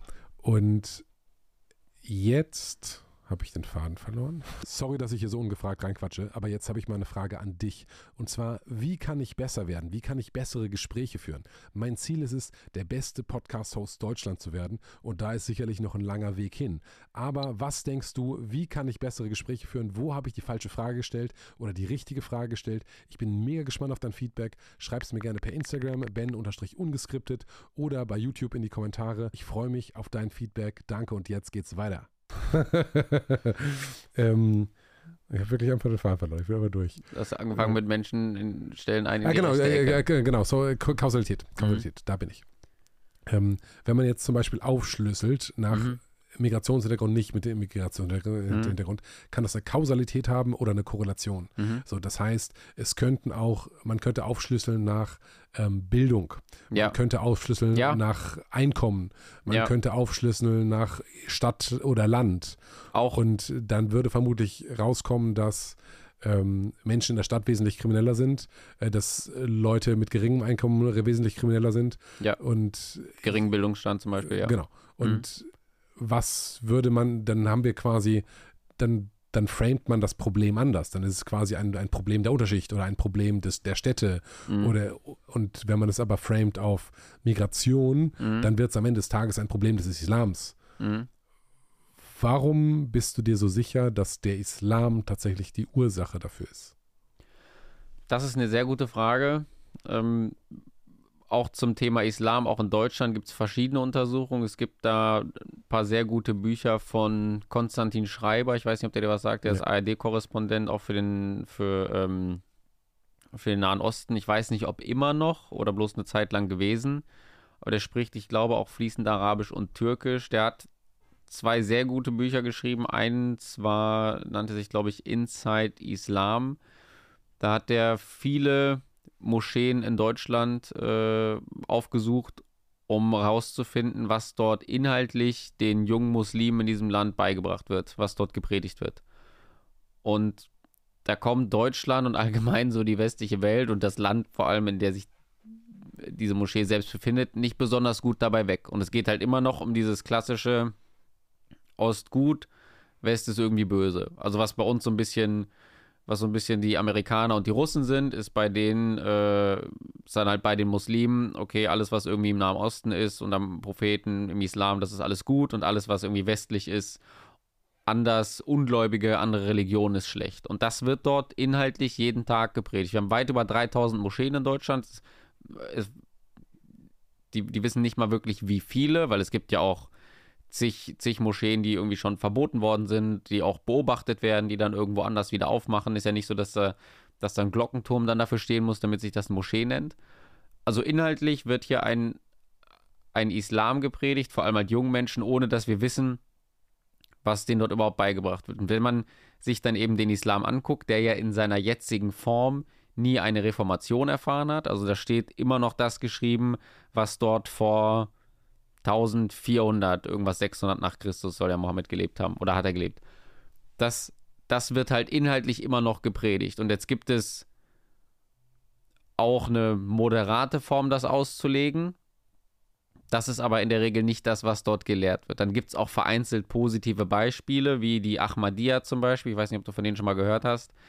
Die gelten auch als sehr, mh, hm, sehr gemäßigt oder sehr, sehr liberal in, in, ihren, in ihren Anschauungen, sind, bilden aber innerhalb des Islam oder unter den Muslimen eine absolute Minderheit weil die erkennen nach Mohammed einen weiteren Propheten an und allein das ist schon auch im Koran äh, beschriebene Sünde, weil Mohammed sollte der Letzte sein. Er ist ja auch davon ausgegangen, dass mit seinem Tod irgendwie die Welt untergeht, ganz theatralisch. Die erkennen aber noch einen weiteren an. Und dann werden exemplarisch, wenn dann auch darüber gesprochen wird, zum Beispiel über den Islam und dass ja alle, sind ja nicht alle Muslime so schlimm und so weiter, was ja auch, was ja auch inhaltlich stimmt, dann werden aber Beispiele genommen, zum Beispiel von von, von einer Gruppierung, wo sich die großen Gelehrten im Islam selbst einig sind, dass das keine echten Muslime sind. Und wenn wir uns dann anschauen, was halt die echten Muslime unter anderem halt in den Moscheen gepredigt bekommen, dann ist das eben mit den, mit den westlichen Werten oder das, was wir hier halt leben und wie wir uns ja schon gut, gut von der Religion und von Kirche vor allem staatlich entfernt haben, steht das dem absolut entgegen. Und dann hat, hat, er noch ein weiteres sehr interessantes Buch geschrieben, das nennt sich Kinder des Koran. Da geht es darum, was in den Ländern, äh, beispielhaft äh, in Afghanistan, was dort in den Schulen den Kindern dort beigebracht wird, in allen möglichen Unterrichtsfächern. Was, was steht in diesen Schulbüchern drin, die unter anderem von, von Deutschland äh, und auch anderen EU-Staaten mitfinanziert werden, also das, was dort inhaltlich in diesen Büchern gelehrt wird, da hat, da hat die Religion, der Islam, so einen immensen Anteil, dass auch diejenigen, die früh dort das Privileg haben, Bildung zu erfahren, Bildung erfahren, die maximal islamisch konservativ geprägt ist. Und das ist halt immer noch ein Weltbild, was hier jeden Tag in, in mehreren hunderten Moscheen den, den jungen Menschen eingepredigt wird, was, glaube ich, nicht mehr in die Zeit hierher gehört. Du sagst, wenn ich richtig verstehe, dass in der Quelle ist diese, dieser Autor, mhm. ähm, dem überwiegenden Teil der Moscheen in Deutschland, aber auch in, in vielen Moscheen, ja. Äh, in, vielen, sagen wir, in vielen Moscheen mhm. werden sehr konservative und anti-westliche Werte mhm. transportiert. Ja. So. Was ich noch nicht verstehe, mhm. ist, wie diese Werte dazu führen, also die Werte, konservative Werte einer Religion dazu mhm. führen, dass die Menschen, die diese Religion ausüben, vermehrt zu Straftaten neigen. Das kommt dann, glaube ich, also in, in, bei dem Punkt geht es mir vor allem um dieses, um dieses Weltbild, was vermittelt wird. Das heißt, in erster Linie zum Beispiel das, das Bild auf Mann und Frau in der Gesellschaft. Und das Bild, was von, von Mann und Frau dort gepredigt wird, ist, dass die Frau wesentlich weniger wert ist. Das, das Kopftuch an sich, da sind sich viele einig und ich, ich mir unter anderem auch, ist ein Symbol der Unterdrückung, weil es ja die weiblichen Reize, die Frau muss sich verstecken, äh, es, es darf nicht gezeigt werden, die darf nicht mal einem anderen Mann die Hand geben. Also die Regeln sind sehr vielfältig und je nachdem, wie intensiv diese Regeln beigebracht werden und das Bild vor allem dann zum Beispiel auf Frauen ist, eine, eine fromme, eine gute Frau versteckt sich, trägt das Kopftuch, im besten Fall noch äh, Handschuhe, die Knöchel sollen verdeckt werden, da darf niemand hingucken. So, jetzt habe ich dann aber ein Land, in dem die meisten Frauen eben nicht so rumlaufen. Und das, die Sicht auf diese Frauen ist eine absolut abwertende Sicht. Und jetzt ist dann die Frage, und, da, und dann, dem müsste man dann nachgehen, um einen, einen wirklichen kausalen Zusammenhang herzustellen. Okay, was haben unter Umständen auch Straftaten vor allem gegen die sexuelle Selbstbestimmung von Frauen zu, damit zu tun, dass inhaltlich diese Religion so massiv gelehrt wird, vor allem mit einem Frauenbild, was die Lebensweise der Frauen in den westlichen Staaten äh, maximal negativ darstellt. Ja, verstehe ich. Du Mhm. sagst, wenn eine Religion ein Frauenbild lehrt, bei dem es sozusagen den wertvolleren Mann gibt und Ja. eine Frau nur dann wertvoll ist, wenn sie sich versteckt, Mhm. dann sind dementsprechend freizügige deutsche Frauen oder freizügige westliche Frauen ähm, erfahren weniger Wertschätzung. Damit sinkt die Hemmschwelle Ja. für äh, Gewalt und äh, Verbrechen gegen die sexuelle Selbstbestimmung. Verstehe ich, dass man das so sehen kann. Mhm. Ähm, was ich noch nicht verstehe, warum denn vermutlich, ist, also wenn du sagst, es ist in allen ähm, oder in den in vielen Gewaltverbrechen, äh, Arten von Gewaltverbrechen, so Messerdelikte zum Beispiel. Mhm. Messerdelikte vermute ich mal überwiegend Männer gegen Männer. Ja. So. Das trifft die, die Rolle der Frau, trifft ja nun dann nicht auf Messerdelikte Mann gegen Mann zu. Richtig. So, wo in der islamischen Lehre Mhm. oder in, inwiefern begründet die islamische Lehre, dass Messerangriffe auf andere Männer gut sind? Oder was heißt gut, äh, nicht gut sind, sondern äh, wieso ist da der Islam das Problem? Ich glaube, das ist insgesamt sehr weitläufig. Eines, eines der Probleme, äh, was auch immer wieder im Koran und in vielen Suren auftaucht, ähm, ist ja das Bild des Ungläubigen. Und, unter, und ungläubig ist im Islam ein sehr weit gefasster Begriff. Das können auch unter Umständen äh, äh, andere Glaubensrichtungen sein. Jetzt gibt es Formulierungen, da, äh, oder einige, äh, einige Suren im Islam, einige Verse im, im Koran. Da ist die Rede davon, dass das vor allem in den frühen Versen so, dass eine andere Religion mit einem einzelnen Gott, also monotheistisch, anerkannt werden kann. Nicht unbedingt muss, aber da ist dann speziell vom Judentum oder eben vom Christentum die Rede. Bei äh, Religionen, wo es um mehrere Götter, also Götzen geht, das ist, äh, wird schon immer kategorisch ausgeschlossen. Jetzt gibt es aber dann auch spätere Veröffentlichungen, wo dann auch die Rede davon ist, dass, äh, dass es keine andere Religion oder keinen anderen Gott neben Allah eben gibt. Das, das was ich sage, ist für, für mich in erster Linie eine Theorie, der Mann, oder die es, glaube ich, verdient hat, der nachzugehen. Und ich glaube, das ist ganz, ich glaube, es gibt nicht diesen einzelnen Punkt innerhalb dieser Religion, der jetzt ausschlaggebend ist, aber ich glaube, dieses Gesamtbild, dann kämen wir wieder zu dem, was inhaltlich in den Moscheen gepredigt wird, wenn, wenn westliche Werte so massiv abgelehnt werden, so in ein so schlechtes Licht gerückt oder dargestellt werden und für viele Übel, die auch in diesen Ländern geschehen sind oder immer noch geschehen, verantwortlich gemacht werden, für die wir beide jetzt nicht, aber Teile unserer Regierung oder auch der äh, Regierung vor allem der USA definitiv Verantwortung tragen für das, für das Leid und für das Elend, was über diese Menschen gekommen ist. Wenn dann die Verantwortung der Bevölkerung mit zugeschrieben wird, dass das, glaube ich, einen Einfluss auch darauf hat, wen sich so jemand jetzt als potenzielles Opfer aussucht. Gibt es Indikationen, dass diese Gewalt eine rassistische Gewalt ist gegen Deutschstämmige, gegen Weiße? Dass das, Messerangriffe zum Beispiel. boah, das ist eine gute Frage. Sind, also wenn ich mir jetzt vorstelle, also ich Mhm. verstehe, also ich bin bei dir bei, Mhm. wenn wir die, die Statistik angucken und wir gucken da neutral, neutral Ja. drauf, dann fällt auf, dass bestimmte Bevölkerungsgruppen, und das sind, ich sag mal, arabischstämmige Menschen, Ja. da überrepräsentiert sind. So, da, da bin ich bei dir. Ähm, und jetzt bin ich auch bei dir, müssen wir uns fragen, warum und was wir möglicherweise dagegen, dagegen tun können. Ähm, wenn ich da aber, und das ist rein anekdotische Evidenz Mhm. sozusagen, wenn ich mir vorstelle, wie so eine Messerattacke da passiert, Ja. so passiert die ähm, aus meiner, und das ist wirklich anekdotisch, meine kleine Welt-Bubble, Mhm. so eher untereinander. Das heißt, Mhm. man gerät in Streit, das eskaliert und die Wahrscheinlichkeit, dass ein arabischstämmiger Mensch ein Messer zieht und zusticht, ist scheinbar Statistik höher, als das ein deutschstämmiger Mensch tun würde. Was nicht heißt, dass die Deutschen Ja. besser sind. Da, da, da, da. Mhm. So, aber so, dass, dass jetzt irgendwie drei Türken durch die Stadt gehen Mhm. und sagen, lass mal einen Deutschen abstechen, weil der so deutsch ist.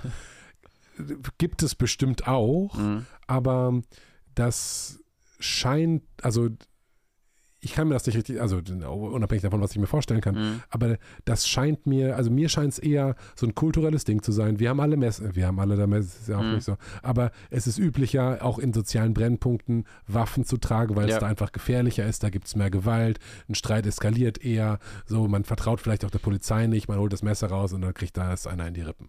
So Mhm. Das scheint mir dann zu sagen, okay, das ist aus, das kommt aus dem Islam und das richtet sich gegen westliche Werte. Da, das verstehe ich noch nicht. Ich glaube nicht, dass das die eine Ursache ist, aber ich glaube, dass das definitiv Berücksichtigung finden sollte.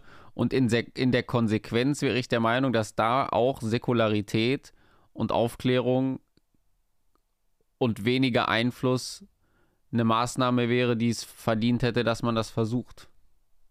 Also ich, ich, also ich halte den Islam und die Toleranz, die ihm gegenübergebracht wird, gerade in Bezug auf das Frauenbild, auf das Kopftuch, halte ich für zu ausgeprägt. Und ich finde die Idee einer, einer strikten Trennung und auch da äh, habe ich mir eine Weile dr- drüber Gedanken gemacht, auch mit Christentum, die Religion oder eben Katholizismus, das, was ja hier eher vorherrschend ist.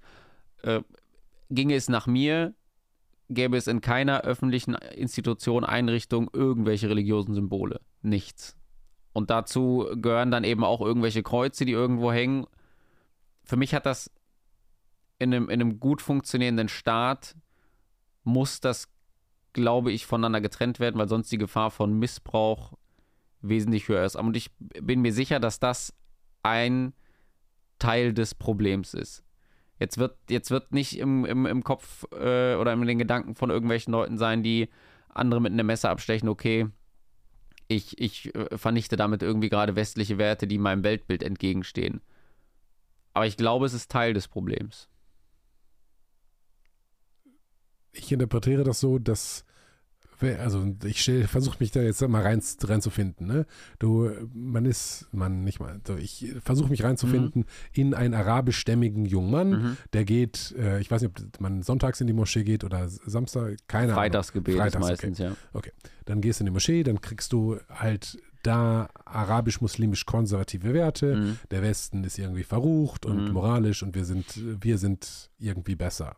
Ja. Unterstellen wir, dass das also eine relativ extreme Position. Mhm. So, der gleiche geht halt ähm, am Montag wieder in die Schule Mhm. und da hängt das Kreuz, ähm, weil es halt eine katholische Grundschule ist oder eine katholische, Ja. was auch immer. So. Und dass sich da Reibung erzeugt zwischen Mhm. die Schule versucht mich zu indoktrinieren. Ich bin zwar nicht im Religionsunterricht, aber das Kreuz hängt immer über der Tür und vielleicht Mhm. noch ein Bibelspruch, weil es eine besonders religiöse, ähm, so, dann verstehe ich, dass da Reibung entsteht und dass, Mhm. dass man sagt, okay, lass uns Religion aus öffentlichen äh, Institutionen einfach raushalten. Ja. So, das verstehe ich. Lustigerweise steht die CDU, das ist eine christliche Partei, also Mhm. im Namen. Die machen sich, glaube ich, Gedanken darüber, ob sie das nicht droppen wollen. Aber okay, das heißt, Religion, Migration sind so, so Themen, da weichst du von der sozusagen Massenmeinung ab. Ich gehe davon aus, ja. So. Und de, deine, und du gehst aber sozusagen den, also ich gehe mit dir diesen Schritt zu, es gibt, Ich weiß nicht mal, ob ich von der Meinung abweiche. Ich glaube nämlich nicht. okay, Ich glaube, dass dieses Unterbewusst, da ist irgendwie ein Problem mit bestimmten Bevölkerungsgruppen und wir wissen nicht genau wieso. Und das Wieso zu hinterfragen ist unglaublich anstrengend und fordernd, sich da ernsthaft Gedanken drüber zu machen und nicht nur das Problem zu sehen und populistisch irgendwelche Phrasen zu dreschen damit.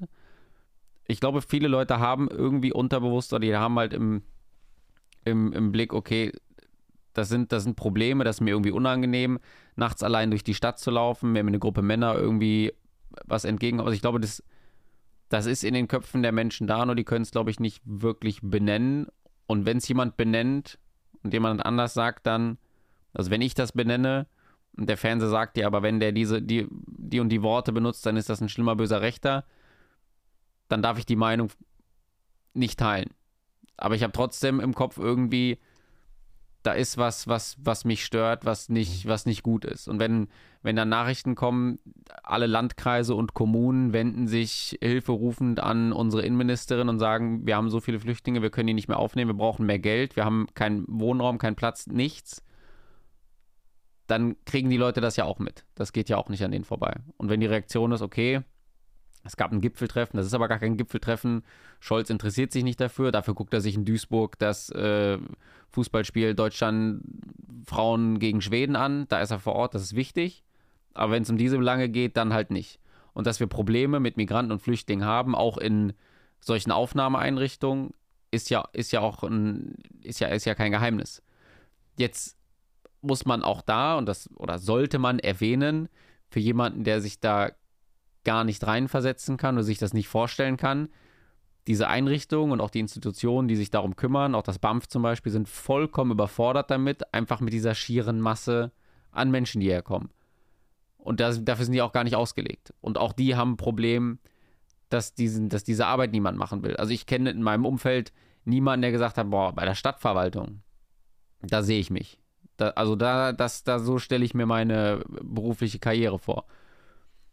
Und wenn dann 4, 5, 600 Menschen oder mehr noch auf engem Raum aus unterschiedlichsten äh, äh, Kulturen und Hintergründen zusammenkommen, wo ja die Kultur in deren Ländern noch einen deutlich höheren Einfluss hat auf ihr Verhalten, als das jetzt zum Beispiel in Deutschland der Fall ist. Wenn so viele Menschen auf einem Haufen zusammengefercht sind, dass es dann irgendwie zu Problemen und Reibung kommt, wenn die Prozesse, die eigentlich 14 Tage dauern sollten, so war das damals in der äh, Notunterkunft, in der ich gearbeitet habe, und die Leute sind teilweise 12, 13, 14 Monate in so einer Einrichtung, dass es dann zu Problemen kommt, ist verständlich. Jetzt gibt es aber Straftaten, die, wofür ich dann keine Erklärung habe, wie zum Beispiel, wenn zwei Mädchen vor so einer Unterkunft dann abgestochen werden oder wenn eine, eine, eine wie alt war das Mädel damals? Ich glaube, eine 14-Jährige war das, auch in Illerkirchberg, die dann von drei oder vier Afghanen damit reingenommen und vergewaltigt wird. Und dann denke ich, dann ist die Frage, sind die wirklich alle psychisch gestört oder hat das vielleicht was mit deren Frauenweltbild zu tun, was sie halt von 14-, 15-jährigen Mädchen, die alleine nachts mit denen in ihre Unterkunft kommen, zu tun hat? Und da muss man halt auch dann differenzieren, sagen, ja, es gibt Probleme und wenn die Leute dort losgehen und irgendwo was klauen, was ja auch häufig vorgekommen ist, auch vor allem da, wo ich gearbeitet habe, in Rewe, Lidl, sonst wo, weil sie einfach nichts haben dort und Wochen, Monate lang dort eingesperrt sind, dann habe ich Verständnis dafür. Absolut. Und das muss man auch sehen. Aber nicht dafür, wenn eine 14-Jährige vergewaltigt wird. Und die Gründe oder Hintergründe zu erfahren, und einer der Gründe wird auch sein, dass diese Prozesse viel zu lange dauern, das muss man halt alles aufschlüsseln. Also ich kann nicht aufhören bei der böse Moslem, und ich kann nicht sagen, alle Menschen sind gleich und auch Deutsche begehen Straftaten. Also wir müssen uns irgendwo dazwischen, müssten wir uns treffen und sagen, wir müssen dafür eine Lösung finden. Du hast gerade gesagt, ähm, in deren Ländern ist der Einfluss der Kultur auf ihr Verhalten größer als der Einfluss der deutschen Kultur auf unser Verhalten. Ja, also ich glaube, es spielt keine Rolle, wenn du aus Nord-, Ost-, Süd- und Westdeutschland irgendwie Leute zusammen in eine Unterkunft steckst. Ich glaube, die Gefahr, dass die sich irgendwie an die Gurgel gehen, ist geringer, als Sunniten und Schiiten zusammenzustecken. Ja, aber dann, okay, die sprechen die gleiche Sprache, aber wenn du jetzt Deutsche und Franzosen nimmst, ich meine, wir haben jetzt so zwei Weltkriege auch miteinander äh, angezettelt und sind nicht in offener Feindschaft. Also wenn du quasi zwei Bevölkerungsgruppen nimmst, die in offener Feindschaft mhm. miteinander Haben wir eine leben. Feindschaft mit irgendwem? Nein. Haben wir, ja, nee, klar, ist die Frage, wir, ist ja die Frage, ob wir uns, so, ob wir, der, ob wir nicht der Feind sind von anderen Menschen. Von vielen bestimmt, ja. Ähm, ja. Okay, du, wir sind abgeschwiffen von sozusagen du, deiner politischen Tätigkeit, dann mhm. haben wir über den Islam gesprochen. Äh, ganz spannend. Ähm, dann bist du nicht mehr bei den Jusos. Richtig. Da, äh, oder hast deine Abmeldung, vielleicht ruhende Mitgliedschaft, Ehrenmitglied. Vielleicht kommt das jetzt nach dem Podcast, mhm. äh, der, der, der, deine Urkunde oder deine Exmatrikulationsurkunde. So, inwiefern hast du dich danach politisch weiter engagiert? Mh, so richtig politisch, also auch im, im, im Parteispektrum oder? Alles. Boah. Ich glaube ganz, also parteipolitisch ganz lange gar nicht. Mhm. Und ich glaube, das war dann, also mit den Videos angefangen, habe ich ja dann 2000, was haben wir jetzt, 23? Also 21, glaube ich, hast du, steht auf deinem. Auf November, November 21, glaube ich, habe ich die erste, oder Ende Oktober 21 dann, ja. Also ich würde sagen, dass es dann damit weiterging. Und politische Karriere, ich habe mal eine Weile tatsächlich über eine politische Karriere auch nachgedacht, auch mich für irgendeine Partei, ich wusste, war mir da noch nicht sicher, welche mir da irgendwie als, als Steigbügelhalter für irgendein Mandat dienen könnte. Ähm, gibt, gibt aber aktuell nur eine, mit der ich die meisten Schnittmengen habe. Die wäre? Das ist die AfD. Bist du da aktiv? Bist du da Mitglied? Warst du da Mitglied? Über Parteimitgliedschaften möchte ich jetzt ungern, äh, ungern reden. Ähm, ich habe da Beziehungen zu Politikern aus diversen Parteien hm. und nutze da auch Kontakte für meine, für die Arbeit auf YouTube, weil zum Beispiel, um an Informationen zu kommen, kann es sinnvoll sein, wenn jemand anders eine Frage stellt oder eine Anfrage stellt, als wenn der einfache Bürger das jetzt macht. Äh, ich habe gute Beziehungen zu einigen in Koblenz, auch im Stadtrat von der AfD und sitze dort auch als, das werde ich jetzt aber demnächst aufgeben, weil ich dafür einfach keine Zeit habe im Moment, als sachkundiger Bürger in zwei Ausschüssen im Stadtrat. Also du dir das so vorstellen. Was ist ein sachkundiger Bürger im Stadtrat? Jede, jede Partei im Stadtrat oder jede Fraktion, die da vertreten ist, kann x-beliebige Bürger für Ausschüsse vorschlagen. Da wird dann formell darüber abgestimmt. Die sitzen dann als Mitglied in diesem Ausschuss, ähnlich wie jetzt ein mhm. Stadtratsmitglied da sitzen könnte. Oder eben im, im Bundestag gibt es ja auch die Ausschüsse, wo die Bundestagsmitglieder drin sitzen. Und du kannst, du könntest jetzt vorgeschlagen werden von jeder Partei, die irgendwie im Kölner Stadtrat sitzt und sagen, hier möchtest du als sachkundiger Bürger für, ich weiß nicht, ob es gibt bestimmt einen Medienausschuss oder sowas. Und dann sagst du, ja, klingt interessant, habe ich Lust drauf. Dann ist auch hinterlegt, wer dich vorgeschlagen hat. Hm. Du musst aber auf dem Papier keine Beziehung irgendwie zu demjenigen oder den Personen haben, die dich halt dafür vorgeschlagen haben. Und da bin ich aktuell noch in zwei Ausschüssen. Einmal der Sport- und Bäderausschuss, da geht es halt um Sportanlagen der Stadt. Und das andere Gebietsrechenzentrum Koblenz, das ist nicht ganz so spannend, da geht es um die IT der Stadt. Das ist sehr frustrierend, weil. Warum? Da, ja, das, das ist halt ähnlich, ähnlich wie die Strukturen in der Bundeswehr, sehr langwierig, äh, bis da was passiert. Viel zu wenig Leute, zu wenig Geld. Ja, alles geht sehr langsam. Du hast gerade gesagt, mhm. du bist, du möchtest über Parteimitgliedschaften nicht sprechen. Nee, ähm, das, ist ja das, das, das, das Gute ist ja, dass, ähm, ich glaube, Martin Sonneborn hat das mal gesagt, der ist, glaube ich, mal in allen Parteien gleichzeitig eingetreten, obwohl du ja immer auf Vertrauensbasis angeben musst, ob du noch irgendwie Mitglied in einer anderen Partei bist, dann wollen die dich mhm. natürlich nicht haben. Ich glaube, es prüft im Endeffekt keiner, außer du hast dann Martin Sonneborn, dann wirst du, glaube ich, überall wieder rausgeworfen. Ähm, nee, finde ich gut, dass das privat ist. Ja, ich verstehe, dass das gut ist, dass also beispielsweise gegenüber deinem Arbeitgeber mhm. der Bundeswehr, dass die Bundeswehr nicht weiß, oh, das sind jetzt SPD-Leute, das sind AfD-Leute, das sind CDU-Leute. Mhm. So, das verstehe ich. So, mhm. aber du hast jetzt einen YouTube-Kanal und Mhm. engagierst dich sozusagen als, ich nenne es mal Meinungsjournalist. Kann man so sagen, ja. Ich glaube, eine Meinung haben wir alle. Klar, aber du machst ein professionelles Video davon, Mhm. das hat ein Skript, da Mhm. ist recherchiert. Also du packst substanziell Effort da rein, eben eine Meinung zu publizieren und eben auch die Masse zu erreichen. Mhm. So sagst aber, ich möchte mich nicht äußern, ob ich Parteimitglied bin. Ja, aus dem Grund, weil ich glaube, sobald du ein, ein irgendein Parteilogo dir aufdrückst, das etwas ist, was man dir vorhält und dann bin ich wieder an dem Punkt, wo es dann nicht mehr darum geht, was du inhaltlich sagst. Wenn du aber dann jemand bist, der inhaltlich was Gutes sagt, aber darauf weiß ich nicht, zum Beispiel machst du ein super recherchiertes Video darüber, warum das mit den Verbrennern ab 2035 Quatsch ist. Du bist aber bei den Grünen. So, was wird man dann als erstes angreifen?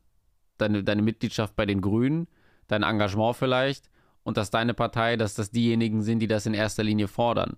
Aber es geht doch um den Inhalt, den du gemacht hast. Und dann spielt das plötzlich gar keine Rolle mehr. Und du sagst, du möchtest aber darüber diskutieren, warum das. Ja, aber wie kannst du das mit deinem Gewissen vereinbaren? Du bist doch da Mitglied. Das kann ja viele andere Gründe haben. Verstehe ich, aber gleichzeitig Mhm. ist man, wenn man Teil einer Gruppierung ist, Mhm. diese Gruppierung auch in gewissem Sinne immer verpflichtet oder verbunden. Mhm. So.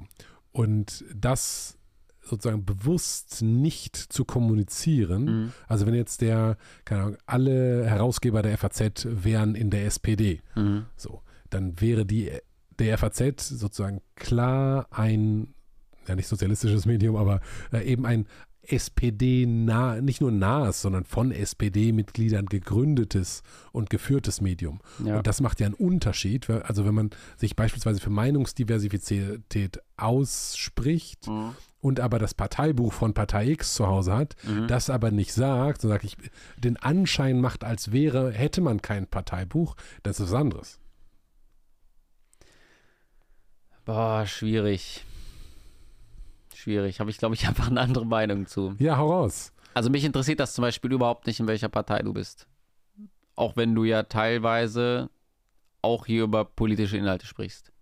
Ist das, glaube ich, ist das für mich das Uninteressanteste überhaupt? Ein Punkt zum Beispiel ist bei mir, äh, ich bin Soldat und muss daher aufpassen, in gewisser Weise, wie ich mich gegenüber oder wenn ich über meinen Arbeitgeber spreche. Wer auch sehr offen die Christine Lambrecht zum Beispiel kritisiert. Ähm, was viele jetzt denken, nicht weil sie eine Frau ist oder weil sie eine SPD ist, sondern einfach, weil ich glaube, dass sie einen ziemlich, ziemlich schlechten Job gemacht hat. Vor allem auch einige unglückliche Dinge ans Licht gekommen sind, die andere Politiker ziemlich sicher auch machen, was aber in ihrem Fall halt, äh, ja, besonders tragisch dann war. Und das ist ja auch kein Geheimnis, deswegen beschneide ich mich da ja offen. Bei den anderen Themen tue ich das ja nicht. Also die, also eine Parteimitgliedschaft und hätte jetzt auch kein Problem damit, wenn ich sage, okay, ich bin jetzt, bin jetzt bei den Linken. Also das hat ja keine Aus, also meiner Meinung nach hat das keine Auswirkung auf meine Inhalte, aber das lege ich ja fest. Ich glaube schon, dass das für andere irritierend wirken kann und sagen, okay, du hast da ein vorgefertigtes Meinungsbild zu manchen Themen, weil du denen nahestehst, aber ich glaube, dass das nicht sein muss. Ich würde vermuten, Hm. wenn du in der FDP wärst, Mhm. würdest du das sagen. Denkst du? Ja, vermutlich. Habe ich auch schon mal überlegt. Ich glaube nicht. Glaub's nicht. Nee. Weil du natürlich, also du sagst ja, du Ich möchte, nicht die, ich möchte nicht die Unwahrheit sagen und, und sagen, dass ich kein Mitglied bin. Bist du Mitglied in irgendeiner Partei? Nee, Warst du jemals Mitglied? Hast du vor, jemals Mitglied? nee. Nein? Also jemals, keine Ahnung. Äh, damit habe ich mit Alicia Joe tatsächlich auch sehr, sehr lange drüber Ja. gesprochen. Über Ähm, Parteimitgliedschaften. über Parteimitgliedschaften und ob es so über die Macht der Influencer mhm. und wenn sich eben drei, vier große Influencer zusammentun und sagen, hm, lass uns mal unsere eigene Partei machen, Achso, ich dachte sowas wie Rezo und die sagen, wählt die Grünen. Ich glaube auch, dass das Einfluss hat. da- das hat äh, substanziellen Einfluss, glaube ich. Und aber sogar so großen Einfluss, dass man einfach, dass man keine Partei mehr benennen müsste, sondern eine gründet, Mhm. weil das sind ja Menschen, zu denen Millionen Menschen eine persönliche Beziehung haben, zu Ja. einem Rezo oder zu einer Alicia oder so, zu den großen Influencern. Und wenn die sagen, ich mache jetzt Politik, ja, dir vertraue ich, ich kaufe das gleiche T-Shirt, wie du anhast, ich habe Mhm. die gleiche Mütze und das gleiche Telefon. Ähm, wenn du Politik machst, ja, safe, geht meine Stimme nicht an irgendwie so einen Typen, den ich da aus der Zeitung vielleicht mal gesehen habe, sondern an den Influencer, dem ich schon seit 20 Jahren folge. Ja. So. Oder, also da ging es halt viel, viel um die Macht. Mhm. So, jetzt sagst du aber, du bist AfD-nah, Mhm. so und wenn, wenn es eine Partei, du sagst, wenn es eine Partei gäbe, in der du Mhm. Mitglied wärst, Mhm. dann wäre, kann das aktuell, sagst du, nur die AfD sein. Mhm. So, du willst aber zu deinem Oder die Linke. oder die Linke. Das ist interessant. Nein. Das war ein Witz. Das war, aber warum war das ein Witz? Ich habe mir zum Beispiel Sarah Wagenknechts YouTube-Kanal angeguckt. Ja. Und was die sagt, ist, halte ich für sehr, sehr klug. Mhm. Und lustigerweise finde ich da viele AfD-Thesen drin. Ja. So, und spannend ist, wenn ganz links und ganz rechts Leute das Gleiche sagen, Mhm. so die sich eigentlich aufs Blut hassen und aber, Aber ist das wirklich so? das ist oder? die Frage, ich weiß es nicht, ich bin politisch wirklich zu, zu wenig bewandert, aber Mhm. helfen, hilf mir, hassen die sich oder hassen die sich nicht? Ich, ich finde Wagenknecht, ich habe auch damals, ich glaube, ein oder zwei ihrer Bücher gelesen, ich bin mir nicht ganz sicher. Äh, Und auch vieles von dem, was Gysi sagt. Viele Dinge, gerade was so Sozialpolitik angeht, glaube ich, ist ein bisschen einfach gestrickt, aber was global oder internationale Politik, jetzt Außenpolitik, gerade in Bezug auf Russland angeht, halte ich das für die wesentlich besonnenere Art als wir liefern unendlich viele Waffen. Und im Moment gibt es ja nur scheinbar die zwei Meinungen. Also die eine radikal pro Putin, wir müssen irgendwie reden und sollten vielleicht schauen, wie viele Waffen wir liefern. Also was geframed wird als du bist ein Putin-Versteher. Oder wir liefern einfach so lange, wie die Ukraine Waffen möchte von uns, bis Putin besiegt ist. Was natürlich utopisch ist, ja. Also inhaltlich habe ich wahrscheinlich mit keiner anderen Partei mehr zusammen als mit der Linken und der AfD. Nur glaube ich, dass diejenigen, die zumindest medial macht das den Eindruck, eine, eine Meinung haben, wie sie ursprünglich mal auch eine Linke vertreten hat, in der absoluten Minderheit sind. Im Gegensatz zur AfD, wo, glaube ich, die Leute, die radikal sehr laut sind, eine Minderheit sind. Aber der Großteil. Das habe ich nicht verstanden. Wer ist jetzt wo eine Minderheit und ist laut oder leise? Du hast, du hast in der AfD eine Minderheit, die laut ist und als das dargestellt wird, was sie vielleicht in Teilen auch sind, rechtsextrem. Und bei den Linken ist meiner Meinung nach die Mehrheit da angekommen, was die Linke heute nicht mehr ist. Und die wenigen Stimmen, die noch da sind, reichen für mich nicht aus, um da meine Hoffnung noch in diese Partei zu setzen. Hm, Aber vielleicht macht Sarah Leider. demnächst ihre eigene Partei. Viele haben auch gesagt, gäbe es eine Partei zwischen der CDU und der AfD, die könnte irgendwie auf einen Schlag 30, 32 Prozent holen. Möglich. Es hat nur die Frage, ob auch das nicht wieder genutzt würde von irgendwelchen sehr weit außen politisch angesiedelten, um das irgendwie für sich zu kapern oder ihren Weg da reinzufinden. Weil es ist halt auch nicht überall so, dass bei Mitgliedschaften sehr genau hingeguckt wird, wer jetzt da, äh, wer jetzt da irgendwie reingeht. Und wie wir das ja mitbekommen haben, ist so ein Parteiausschussverfahren für Parteimitglieder gar nicht so einfach. Und wenn erstmal solche Leute ihren Weg in so eine Partei gefunden haben, dann wird man die halt auch nicht mehr so schnell los. Im besten Fall läuft das halt so, dass man sich im Vorfeld mit den Leuten zusammensetzt. Und mit denen irgendwelche Aufnahmegespräche zum Beispiel führt. Oder sich die Leute tatsächlich mal anschaut, wer denn da Mitglied werden möchte in der Partei. Jetzt ist es aber auch so, dass ja jedes Parteimitglied Geld einbringt. Nicht nur über den Beitrag. Wenn auch dein Kreisverband zum Beispiel eine gewisse Größe hat, hast du ja auch mehr Anspruch auf Bundesgelder zum Beispiel von deiner Partei. Also das hat so viele Auswirkungen, warum es prinzipiell gut ist, viele Mitglieder zu sammeln. Sammelst du aber viele Mitglieder, sammelst du halt auch zwangsläufig viele Idioten. Und wenn die dann exemplarisch oder repräsentativ dafür hingestellt werden, dann ist das eher ungünstig. Ja, verstehe ich. Ganz interessant. So die, also ich bin ja sehr, eigentlich sehr unpolitisch, würde ich Mhm. denken. Ja. Äh, und ich habe einfach wenig Ahnung davon. Ähm, Versuch's aber zu verstehen. Mhm. Und lustigerweise auch da, darüber, Alicia und ich hatten da keine Ahnung von, Mhm. aber äh, haben das Problem auch gesehen. Machst halt eine coole Partei mit coolen Intentionen. Und Beispiel war damals so die Piraten, Mhm. die irgendwie cool waren und gesagt haben, hey, wir müssen digital, wir müssen neue Sachen, neue Wege denken. Und zwei Jahre später waren die komisch. Und die AfD ist ja auch mal genau mit diesem Ding angetreten, zu sagen, lass uns mal eine Alternative bilden. Und Ja, ursprünglich ging es ja um die EU-Geschichte, ja. Mhm. das weißt du besser als ich, aber mit rationalen Argumenten, Mhm. vernünftige Leute, viele Professoren. Es ist Ähm. ja auch nicht so, dass die, dass die, dass die Leute, die dort Mitglied sind, dass die plötzlich von irgendwo aufgetaucht sind. Die sind ja überwiegend aus allen anderen Parteien zusammengekommen. Jetzt gibt es auch Okay. viele, die dort ihren neuen politischen Weg gefunden haben.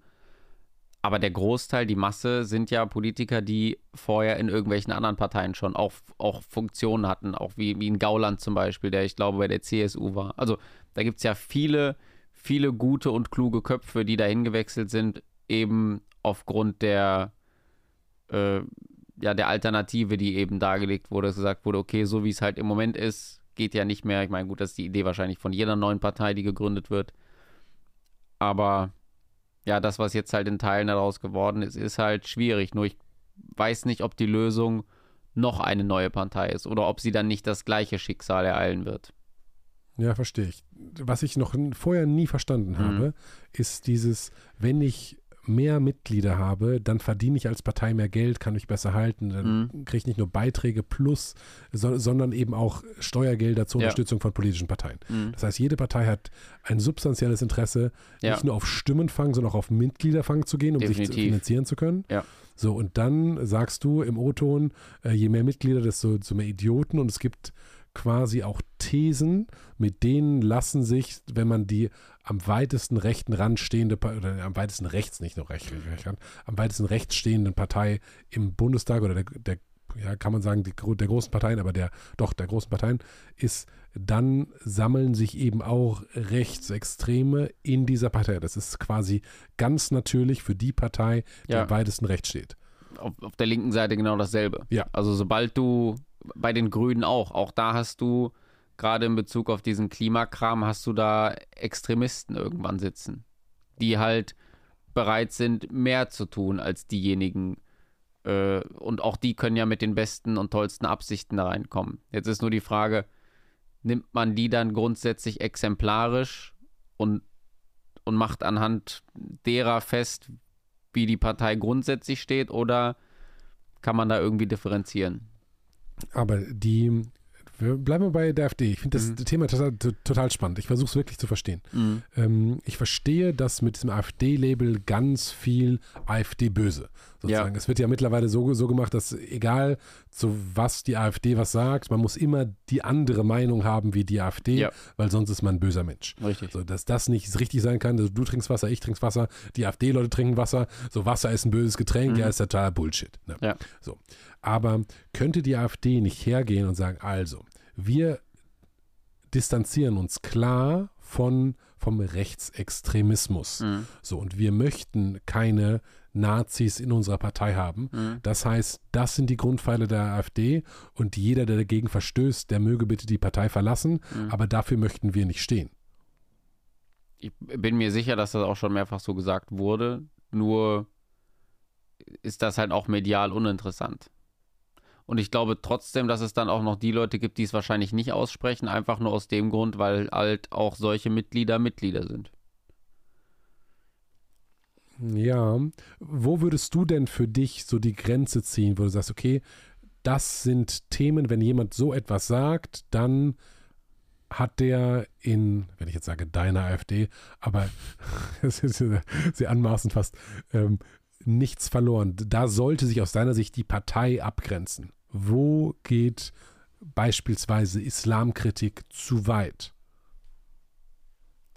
Ich glaube, das, das sind so plumpe Dinge, wenn es halt darum geht, okay, ich bin der Meinung, irgendwie mal angenommen, es wäre so, jemand würde diese Meinung vertreten, alle Ausländer müssten irgendwie Deutschland verlassen, weil die sind Schmutz und hier nichts wert und die machen das Land irgendwie nicht lebenswert oder wir. Das sind halt so,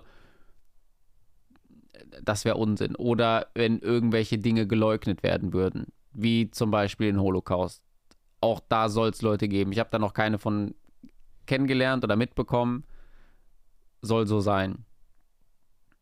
Oder wenn es in irgendwelche extremen, extremen Verschwörungstheorien reingeht, die auch nicht mehr irgendwie plausibel herleitbar sind, wie das jetzt beispielsweise bei Corona der Fall gewesen ist. Also so in, in der Richtung. Aber das ist halt so ein, so ein Punkt, sobald einer Gruppe pauschal für irgendwas gänzlich die Verantwortung zugeschoben wird, ist das für mich, ist das für mich so eine rote Linie. Ob das jetzt der der böse alte weiße Mann ist, der für alle, für das ganze Leid in Deutschland, Kapitalismus und der Welt verantwortlich ist. Oder ob das die Juden gewesen sein sollen. Oder ob das wie jetzt im Fall mit dem Ukraine-Krieg alle Russen sind, die wir, da gab es ja teilweise Forderungen, dass Ärzte sich weigern wollten, russische Patienten zu behandeln, dass russische Schüler Schulen verlassen sollten.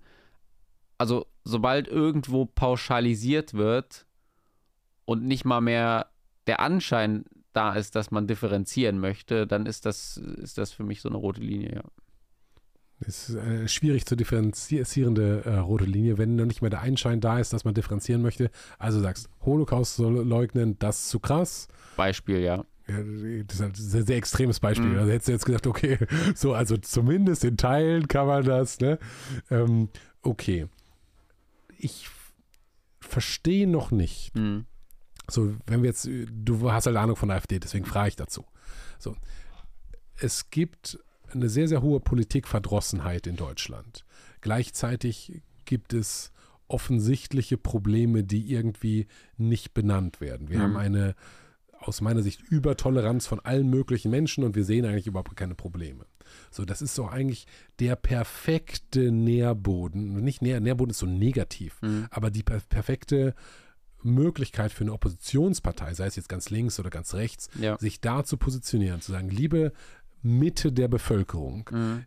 euch würde mal erzählt, wir sind böse, aber das sind unsere zehn Prinzipien, an die sich hier alle zu halten haben. Wir haben halt keine, keine Ahnung, Nazis in der Partei, wir schließen die aus, aber wir müssen für Deutschland, für, für, selbst für Deutschland hat schon eine rechte Konnotation, ne? Ja. Ähm, aber wir möchten konstruktive Politik machen. Mhm. Das, aber irgendwie passiert das nicht und ich verstehe nicht warum. Ich weiß nicht, ob es wirklich nicht passiert oder ob es nicht, nicht gezeigt wird, da wo man es sieht. Also ich weiß nicht, ob du das Parteiprogramm jemals gelesen hast. Nee, nee, nee, ich habe noch nie das Parteiprogramm Von irgendeiner Partei von gelesen. irgendeiner Partei gelesen. Okay. Das ist recht interessant, was da so drin steht. Und da ist wenig bis gar nichts. Ich glaube, ein Punkt, der mich ein bisschen stört, ist, dass wir irgendwie die Geschichte des Kaiserreichs irgendwie aufarbeiten müssten oder sowas. Das, also das sind so Sachen, ich weiß nicht, warum das damit reingenommen wurde, aber wenn wir diesen einen Punkt ausklammern, also insgesamt ist das gut, was da drin steht. Und ich habe auch schon mit ein paar, auch, auch mit jüngeren Leuten darüber gesprochen, die halt auch gefragt haben, so, ja, warum, was ist denn gut oder nicht gut daran? Das, das Phänomen ist so ein bisschen wie bei, wie bei Donald Trump auch, wenn man die Leute dann mal tatsächlich danach fragt, okay, was ist denn jetzt dein Problem inhaltlich? Mhm. kommt da in der Regel nichts. Irgendwann kommt dann sowas wie Höcke oder Alice Weidel wollte auf Flüchtlinge schießen oder was doch äh, äh, äh, Frauke Petri, sind wir uns nicht mehr ganz sicher.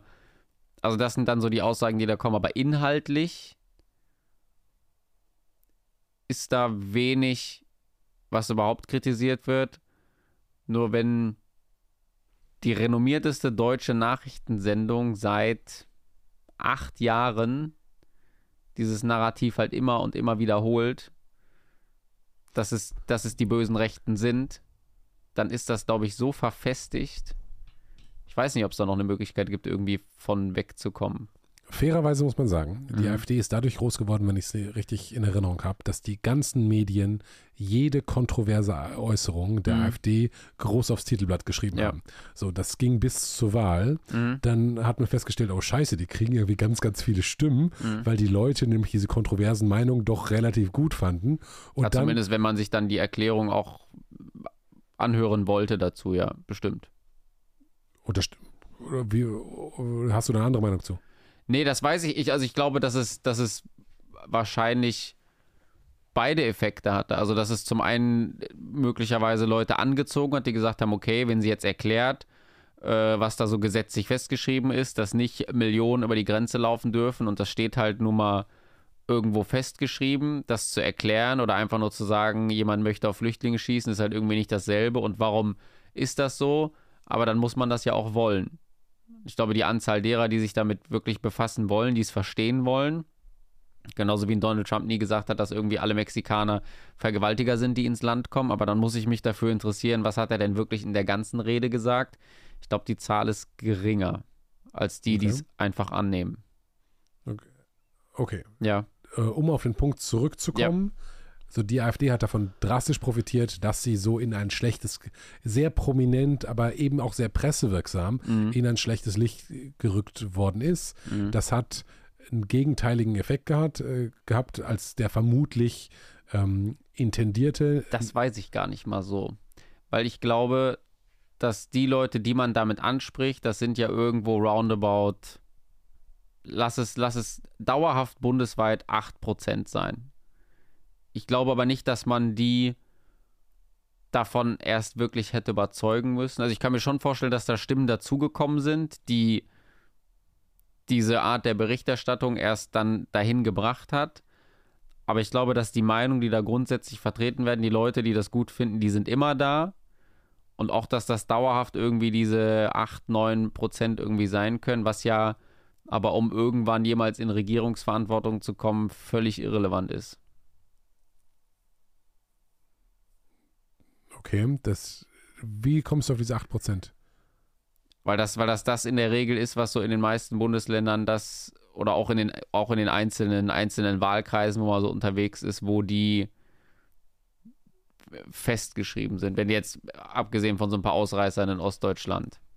Okay, das, okay.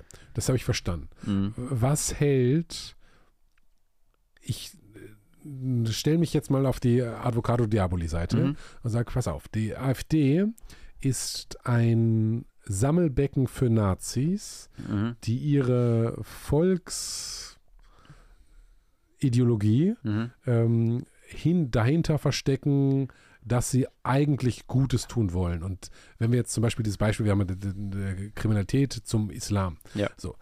Es gibt eine Islamfeindlichkeit, mhm. die ist einfach, die sind anders, alle Moslems sind böse. Mhm. So, und die kann ich jetzt, könnte ich verstecken, indem ich hergehe und sage, guck mal hier, die, Kriminalpoliz äh, die Kriminalstatistik und da gibt es bestimmte Nationen, die sind islamischstämmig und deswegen will ich eigentlich nur was gegen bestimmte Straftaten tun. Die eigentliche Intention ist aber, ich will Moslems schaden. Mhm. So.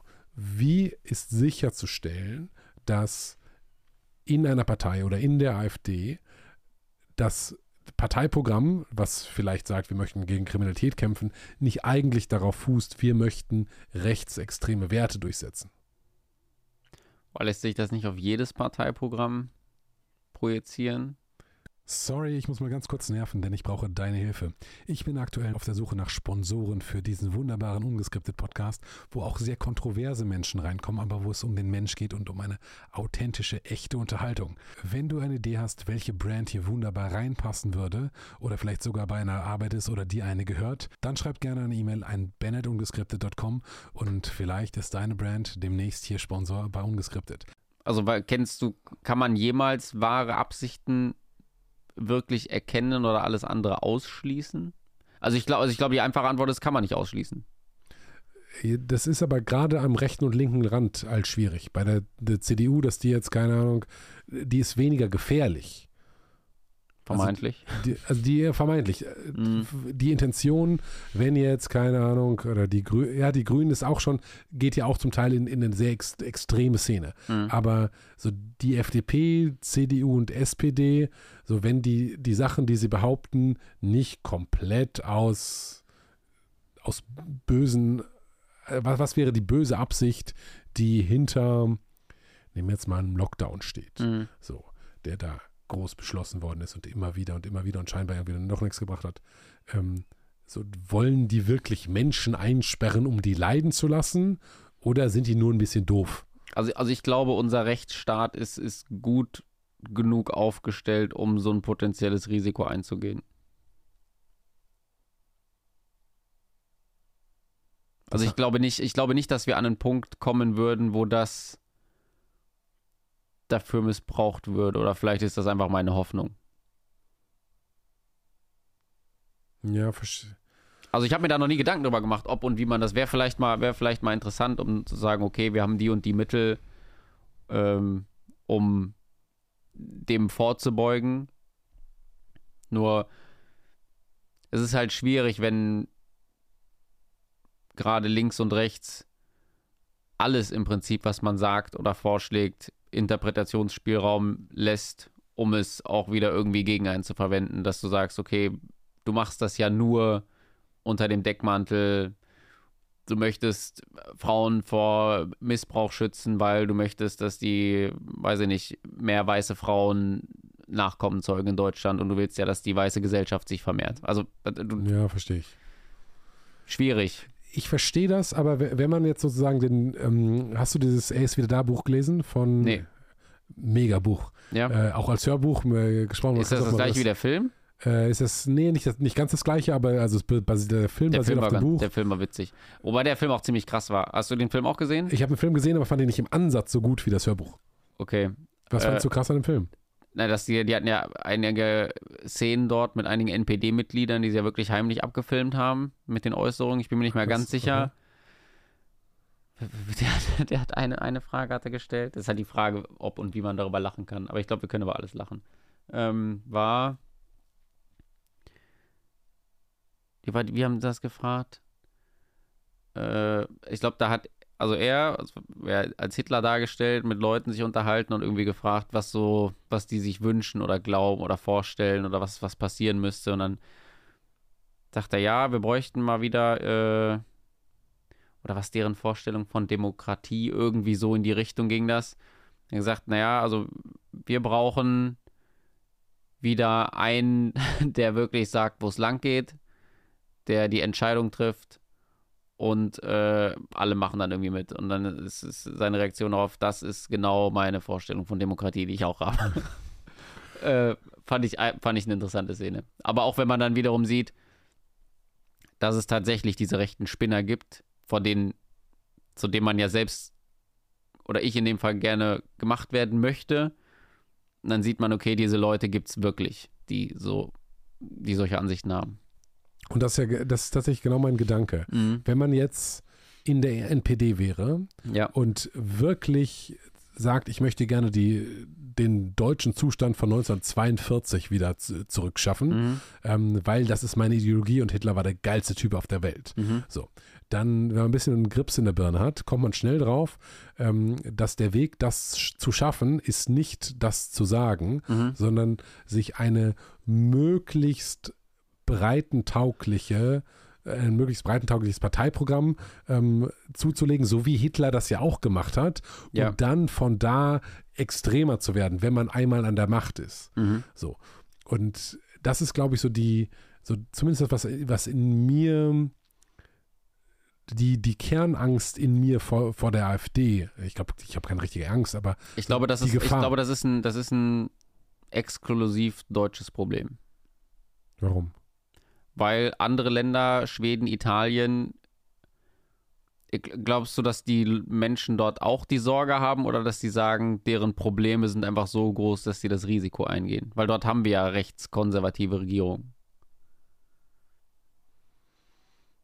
Dann Und ich glaube nicht- ich dir fast zu, dass es ein deutsches Problem Und ich glaube halt nicht, dass in Schweden, dass in Schweden die Leute Angst haben, oh mein Gott, wir haben jetzt, oder in, in Italien, wir haben jetzt eine, eine rechte oder rechtskonservative Präsidentin, die will bestimmt, die fand Hitler gut.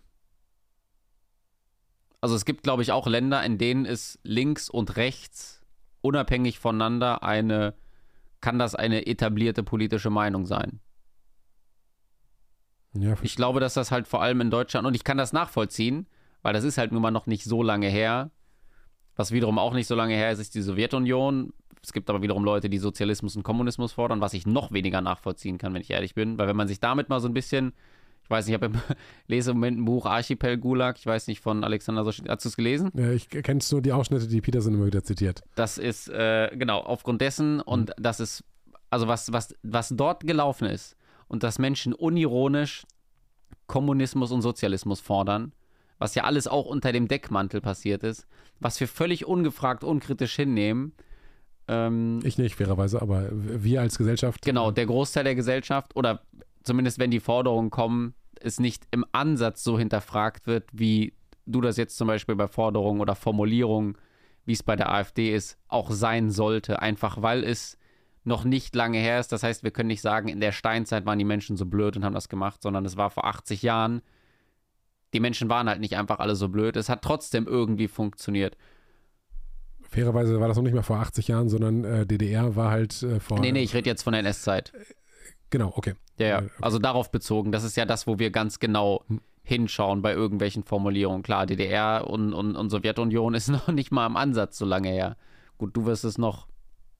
Ja, Du ich warst, war da, du warst da schon Ich war geboren. da schon geboren, aber lustigerweise wusste ich das nicht. Ich bin mit zwölf das erste Mal nach Berlin gefahren mit meinen Eltern. Ähm, und das war halt so Mitte der 90er. Das war also so, Mhm. keine Ahnung, also Ende der 90er wahrscheinlich eher. Ähm, Und ich wusste aber gar nicht, ich hatte von der Mauer gehört, aber ich Mhm. konnte das überhaupt nicht einschätzen, was das war. Mhm. Und da mit meinen zwölf Jahren hatte ich schon hundertmal Hitler in der, im Geschichtsunterricht durchgenommen Ja. und wusste jedes Detail von allem, aber wusste nicht, dass Deutschland getrennt war, Mhm. wusste nicht, dass es halt einen sozialistischen Staat irgendwie da drin gab, wusste Ja. nichts von Grenzzäunen und all das. Und das war mir fairerweise aber auch, weil das natürlich unsere Schulbücher waren halt, keine Ahnung, aus den 90ern und Ja. ja, da, da gab es halt die DDR noch. Und das war ja halt einfach ähm, noch nicht Teil der aktiven Geschichte. Mhm. Und ich glaube, um äh, auf deine These zurückzukommen, ähm, warum wird Sozialismus und Kapitalismus, äh, nicht Kapitalismus, Sozialismus und Kommunismus nicht so scharf kritisiert wie die NS-Zeit, äh, einfach aus Nichtwissen. Genau. So, das Genau. ist eine sehr klare, Und das, obwohl es ja sogar in Teilen, jetzt nicht in, in, nicht in dem Umfang, wie es, wie es in Russland zum Beispiel der Fall war, auch da äh, Verbrechen an, an der Menschlichkeit begangen wurden.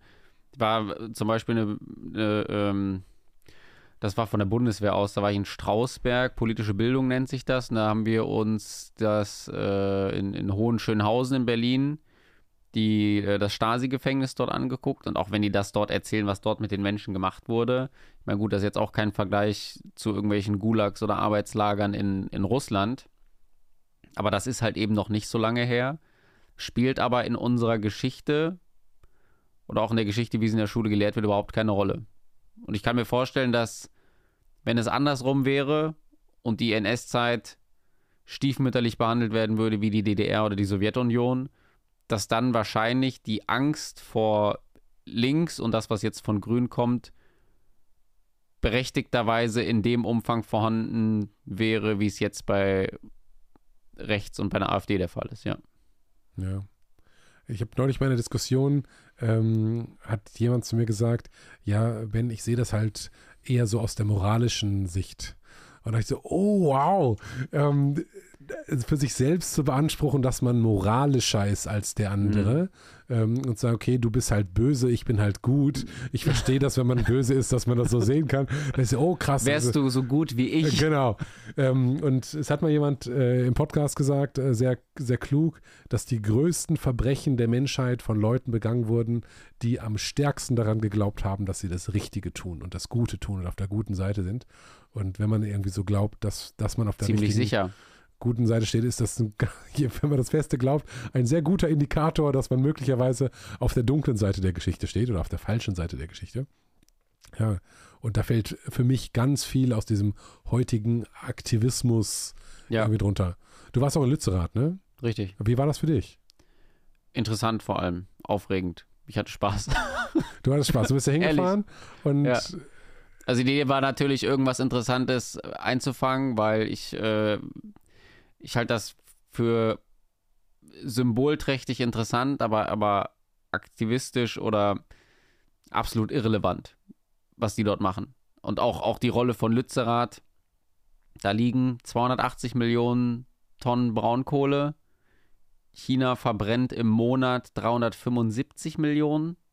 oh, krass, Irgendwie okay. so sind die, also diese Größenverhältnisse sind unvorstellbar zwischen dem, was hier gerettet wird, was das, was das Bollwerk gegen dieses 1,5 bis 2 Grad Ziel sein soll und zwischen dem, was halt in der richtigen Welt passiert. Deswegen kann ich das halt nicht, aber ich fand es halt interessant, wie die Leute, und die meinen das halt auch todernst. Die, ähm, was ich am, der wirklich, glaube ich, interessanteste Punkt für mich war, jeder, mit dem ich mich unterhalten habe, die auch, also mit mir reden wollten, ich kann jetzt, das erzähle ich dem Nachhinein, wie ich die Leute dazu gekriegt habe, meine Fragen zu beantworten. Äh, sonst klappt das vielleicht beim nächsten Mal nicht mehr. Ähm, am interessantesten war, alle Aktivisten dort, mit denen ich gesprochen habe, waren Studenten. Weil ich gefragt habe, worauf habt ihr euch eingestellt? Wie lange glaubt ihr, könnt ihr hier sein? Tage, Wochen müsst ihr nicht irgendwie zur Arbeit? So, nö, ich studiere. Dann siehst du die Sicherheitsleute von RWE in ihren gelben Westen, die dort überall lang, lang gelaufen sind. Das schönste Bild war eine Dame, mutmaßlich migrantischer Hintergrund, so eine Riesenbrille, knallrot geschminkte Lippen, weiße Turnschuhe. Ich hatte meine Bundeswehrstiefel an. Die waren komplett zugesaut. Steht da, raucht eine und die, die sind halt die gewesen, die diesen Bauzaun drumherum aufgebaut haben, nachdem die Aktivisten dann raus waren.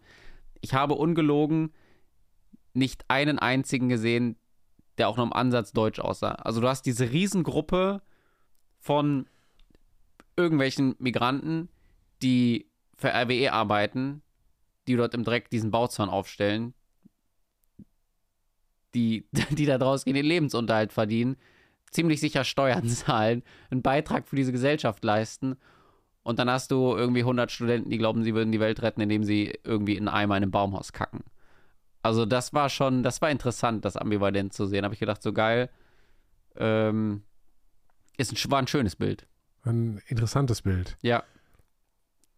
Ich weiß, ich war mal auf, auf, auf, einer, auf einer Demo früher, ähm, auch gegen rechts. Äh, lustigerweise, weil das, gegen das ist es ja am einfachsten zu protestieren. Mhm. Ähm, und da war irgendwie ein ganz merkwürdiges Bild, weil dann war natürlich auch Stress und das war für mich damals ganz aufregend. Ähm, aber dann waren also die ganzen Bierflaschen, die da lagen. Mhm. Und dann kam halt die Stadtreinigung. Es war Samstag und so ein Typ in halt Stadtreinigungsklamotten hat halt die Scherben, die, die Leute, die halt einfach so die Bierflaschen hingeschmissen, halt alle aufgesammelt. Und ich dachte, krass, der arbeitet hier mhm. und macht hier sauber, mhm. während die Kämpfer für die Freiheit da ihre Bierflasche hinschmeißen, dass er die aufsammelt. Wie, ja, wenn ich das sage, scheiße, ist sehr wertend, aber. Aber es ist ambivalent. Also, wenn mhm. du das siehst und denkst, okay, irgendwie ist ein komisches Gefühl, wenn man das sieht. Ja, wer steht jetzt auf der richtigen Seite und ja. wer ist jetzt, ja. wer ist moralischer? Ja. Also, ja. Krass, ich bin gespannt, äh, wie du die zu deinen. Äh, hat dich irgendjemand mal erkannt oder gesagt, pass auf, das ist hier nee. eine, eine, rechte mm -mm. irgendwas? Also wir waren in dieser Telegram-Gruppe irgendwie, Lützi bleibt, da so, so, so einen Ticker, so einen aktuellen hatten die da. Da wurde vor, vor äh, ich glaube, vor AfD-Politikern haben die dort gewarnt, dass die irgendwie als parlamentarische Beobachter haben die Anspruch darauf, ähm, dort vor Ort zu sein, ähnlich wie Presse. Ich war ja auch als offiziell als Presse vor Ort. Was ja nicht falsch ist, ne? Also. Nee. Ihr habt einen Presseausweis. Ja. Äh, also halte ich für total richtig. War absolut legitim. Ja. Äh, was, ich, was ich schwierig finde, ist, um an den offiziellen, um an einen der offiziellen Presseausweise, der, ich glaube, sechs anerkannten Verbände in Deutschland zu kommen, musst du eine hauptberufliche Tätigkeit als Journalist nachweisen. Anders hast du keine Möglichkeit, an einen Presseausweis zu kommen. Oder du kannst ja auch von einem nicht anerkannten Verband einen zuschicken lassen, indem du dann Mitglied wirst. Das geht auch. Was ich, also diese, diese, diese hauptberufliche Geschichte bei, bei Pressefreiheit sehe ich kritisch, nachdem ich jetzt mehr oder weniger betroffen bin davon, dass ich es natürlich nicht hauptberuflich, hauptamtlich mache, mhm. weil ich habe ja eine hauptberufliche Tätigkeit oder wo ich mein Einkommen mit erziele. Äh, und das hat halt nichts mit Presse zu tun oder Journalismus. Äh, dass man da so ein bisschen ausgeklammert wird. Gut, aber du warst da, du hast. Es hat funktioniert auf und, dem Wege, ja, ja. Genau, und dass jetzt da die alteingesessenen Verbände zusammenhalten und nicht wollen, dass da jetzt irgendwie so ein Jungspund äh, mit so einem YouTube-Channel herkommt und sagt, ich bin jetzt der gleiche wie ein, wie ein ja. ZDF-Journalist, ist auch irgendwie verständlich. Dass genau. das jetzt ein systemischer Missstand im, in der Pressefreiheit ist, sehe ich jetzt, also doch. würde ich jetzt, doch. doch. Absolut.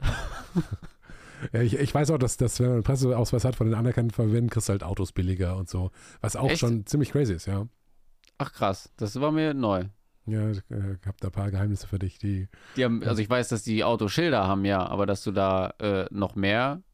Du kannst auch, wenn du, also in die meisten Museen, wenn du ins Zoo gehst und so, ähm, und du einen Presseausweis hast, äh, kommst du häufig umsonst rein. Ähm, als Soldat übrigens nicht. Warum sollte man als Soldat umsonst reinkommen? Weil du bereit bist für dein Land und die Menschen und deren Werte und äh, Wohlstand äh, dein Leben zu lassen. Im Einsatz, ja, aber auch nicht alle. Und da ist halt die Frage. Und Deutschland wurde ja schließlich am Hindukusch verteidigt. Aber äh, ich meine, wenn du Staatsbediensteten, das würde dann die Tür aufmachen. Also alle Staatsbediensteten leisten mhm. etwas für, ein, für den Staat. Ist ja. ein Soldat mehr wert als ein ja. Polizist? So, was ist Ach mit so, Polizist. Ich dachte, du hast, jetzt irgendeinen x-beliebigen Finanz. Ja, und das nächste ist dann, okay, wenn das, mhm. wenn, wenn äh, Menschen, die ihr Leben einsetzen, sozusagen, also Polizei, was ist mit Rettungsdiensten? Die setzen auch manchmal ihr Leben ein. Was mit Finanzbeamten? Alle. So, dann irgendwie alle. So, ja, ich, könnte, ich könnte da eine Liste erstellen, ich gar kein Problem mit. Geiler Shit. Also Feuerwehr, Rettungsdienst. Polizei ist gar kein Thema. Boris, hast du noch äh, coole letzte Worte? Oh, coole letzte Worte. Ähm, ich glaube, wenn wir so an das von eben anknüpfen mit, wir, wir haben Aussagen, die irgendwie aus dem Kontext gerissen werden oder vielleicht Inhalte, die einfach so zusammengeschnitten oder zusammengebastelt werden. Ich glaube, es lohnt sich häufig, nochmal genauer hinzugucken. Ähm, mein, mein liebstes Beispiel dafür ist eben einfach Donald Trump. Wenn ich und wenn die Leute ein Gefühl haben, dass dir sagt, okay, irgendwas ist da vielleicht nicht ganz richtig, den Aufwand zu betreiben, vielleicht mal irgendwie nachzugoogeln oder nachzulesen, nachzuschauen, ob da vielleicht auch was dran ist. Und häufig, glaube ich, ist es so, dass das Bauchgefühl einen da nicht unbedingt täuscht oder trügt. Und im besten Fall findet man irgendwie was Neues raus und ist im Nachhinein schlauer oder es hat sich das bestätigt, irgendwie was man gelesen hat. Aber ich glaube nicht einfach das immer hinzunehmen, was einem, weiß ich nicht, ob es jetzt der Fernseher oder die Zeitung ist, völlig egal welches Medium oder wer einem das erzählt, ob ich das bin, ob du das bist, spielt keine Rolle. Dinge, Dinge zu hinterfragen und vielleicht im Nachhinein ein bisschen schlauer zu sein als vorher. Ich glaube, das würde vielen hier ganz gut tun und vielleicht auch sich so ein bisschen, weiß ich nicht, positiv auf so das gesellschaftliche Denken auswirken, ja. Wie hat das Kant gesagt? Lerne dich deines Verstandes zu bedienen. So. Oder, oh. Ne? Ja, Habe ich mal gehört. In der Schule, wohlgemerkt. In der Schule. Hatte ich auch. Kant war auch äh, kategorischer Imperativ. Ja. So, ja. Handle so, als ob die Maxime deine Handlung durch deinen Willen. Ne? Ja. Ähm, in diesem Sinne, lieber Moritz, besten Dank. Ich bin gespannt auf die Offline-Story jetzt, äh, was ja. du denen erzählt hast. Schön, dass du da warst übrigens. Vielen Dank, dass ich da sein durfte. Sehr, sehr gerne. Danke, dass du dabei warst. Wenn du Lust hast, noch mehr spannende Menschen hier an meinem Tisch zu sehen, dann lass gerne ein Abo da, gib dem Video gerne ein Like oder lass mir eine Bewertung auf Spotify oder Apple Podcast da. Das hilft wirklich, mehr Menschen zu erreichen. Ist mir ein großes Anliegen. Jedes Mal, wenn ich eine Mail bekomme, wo da drin steht, hey Ben, ich höre nur noch deinen Podcast und ist, ich nehme so viel daraus mit. Es, ich bestimme nicht mit allen Menschen überein, die du da am, am Tisch sitzen hast, aber das sind gute Inspirationen. Das bringt mir für mein Leben etwas. Ich freue mich ein Loch im Bauch und ich würde gerne noch mehr Menschen erreichen. Deswegen Like, Abo und eine geile Bewertung bei Spotify und Apple Podcast. Herzlichen Dank und bis zum nächsten Mal. Euer Ben.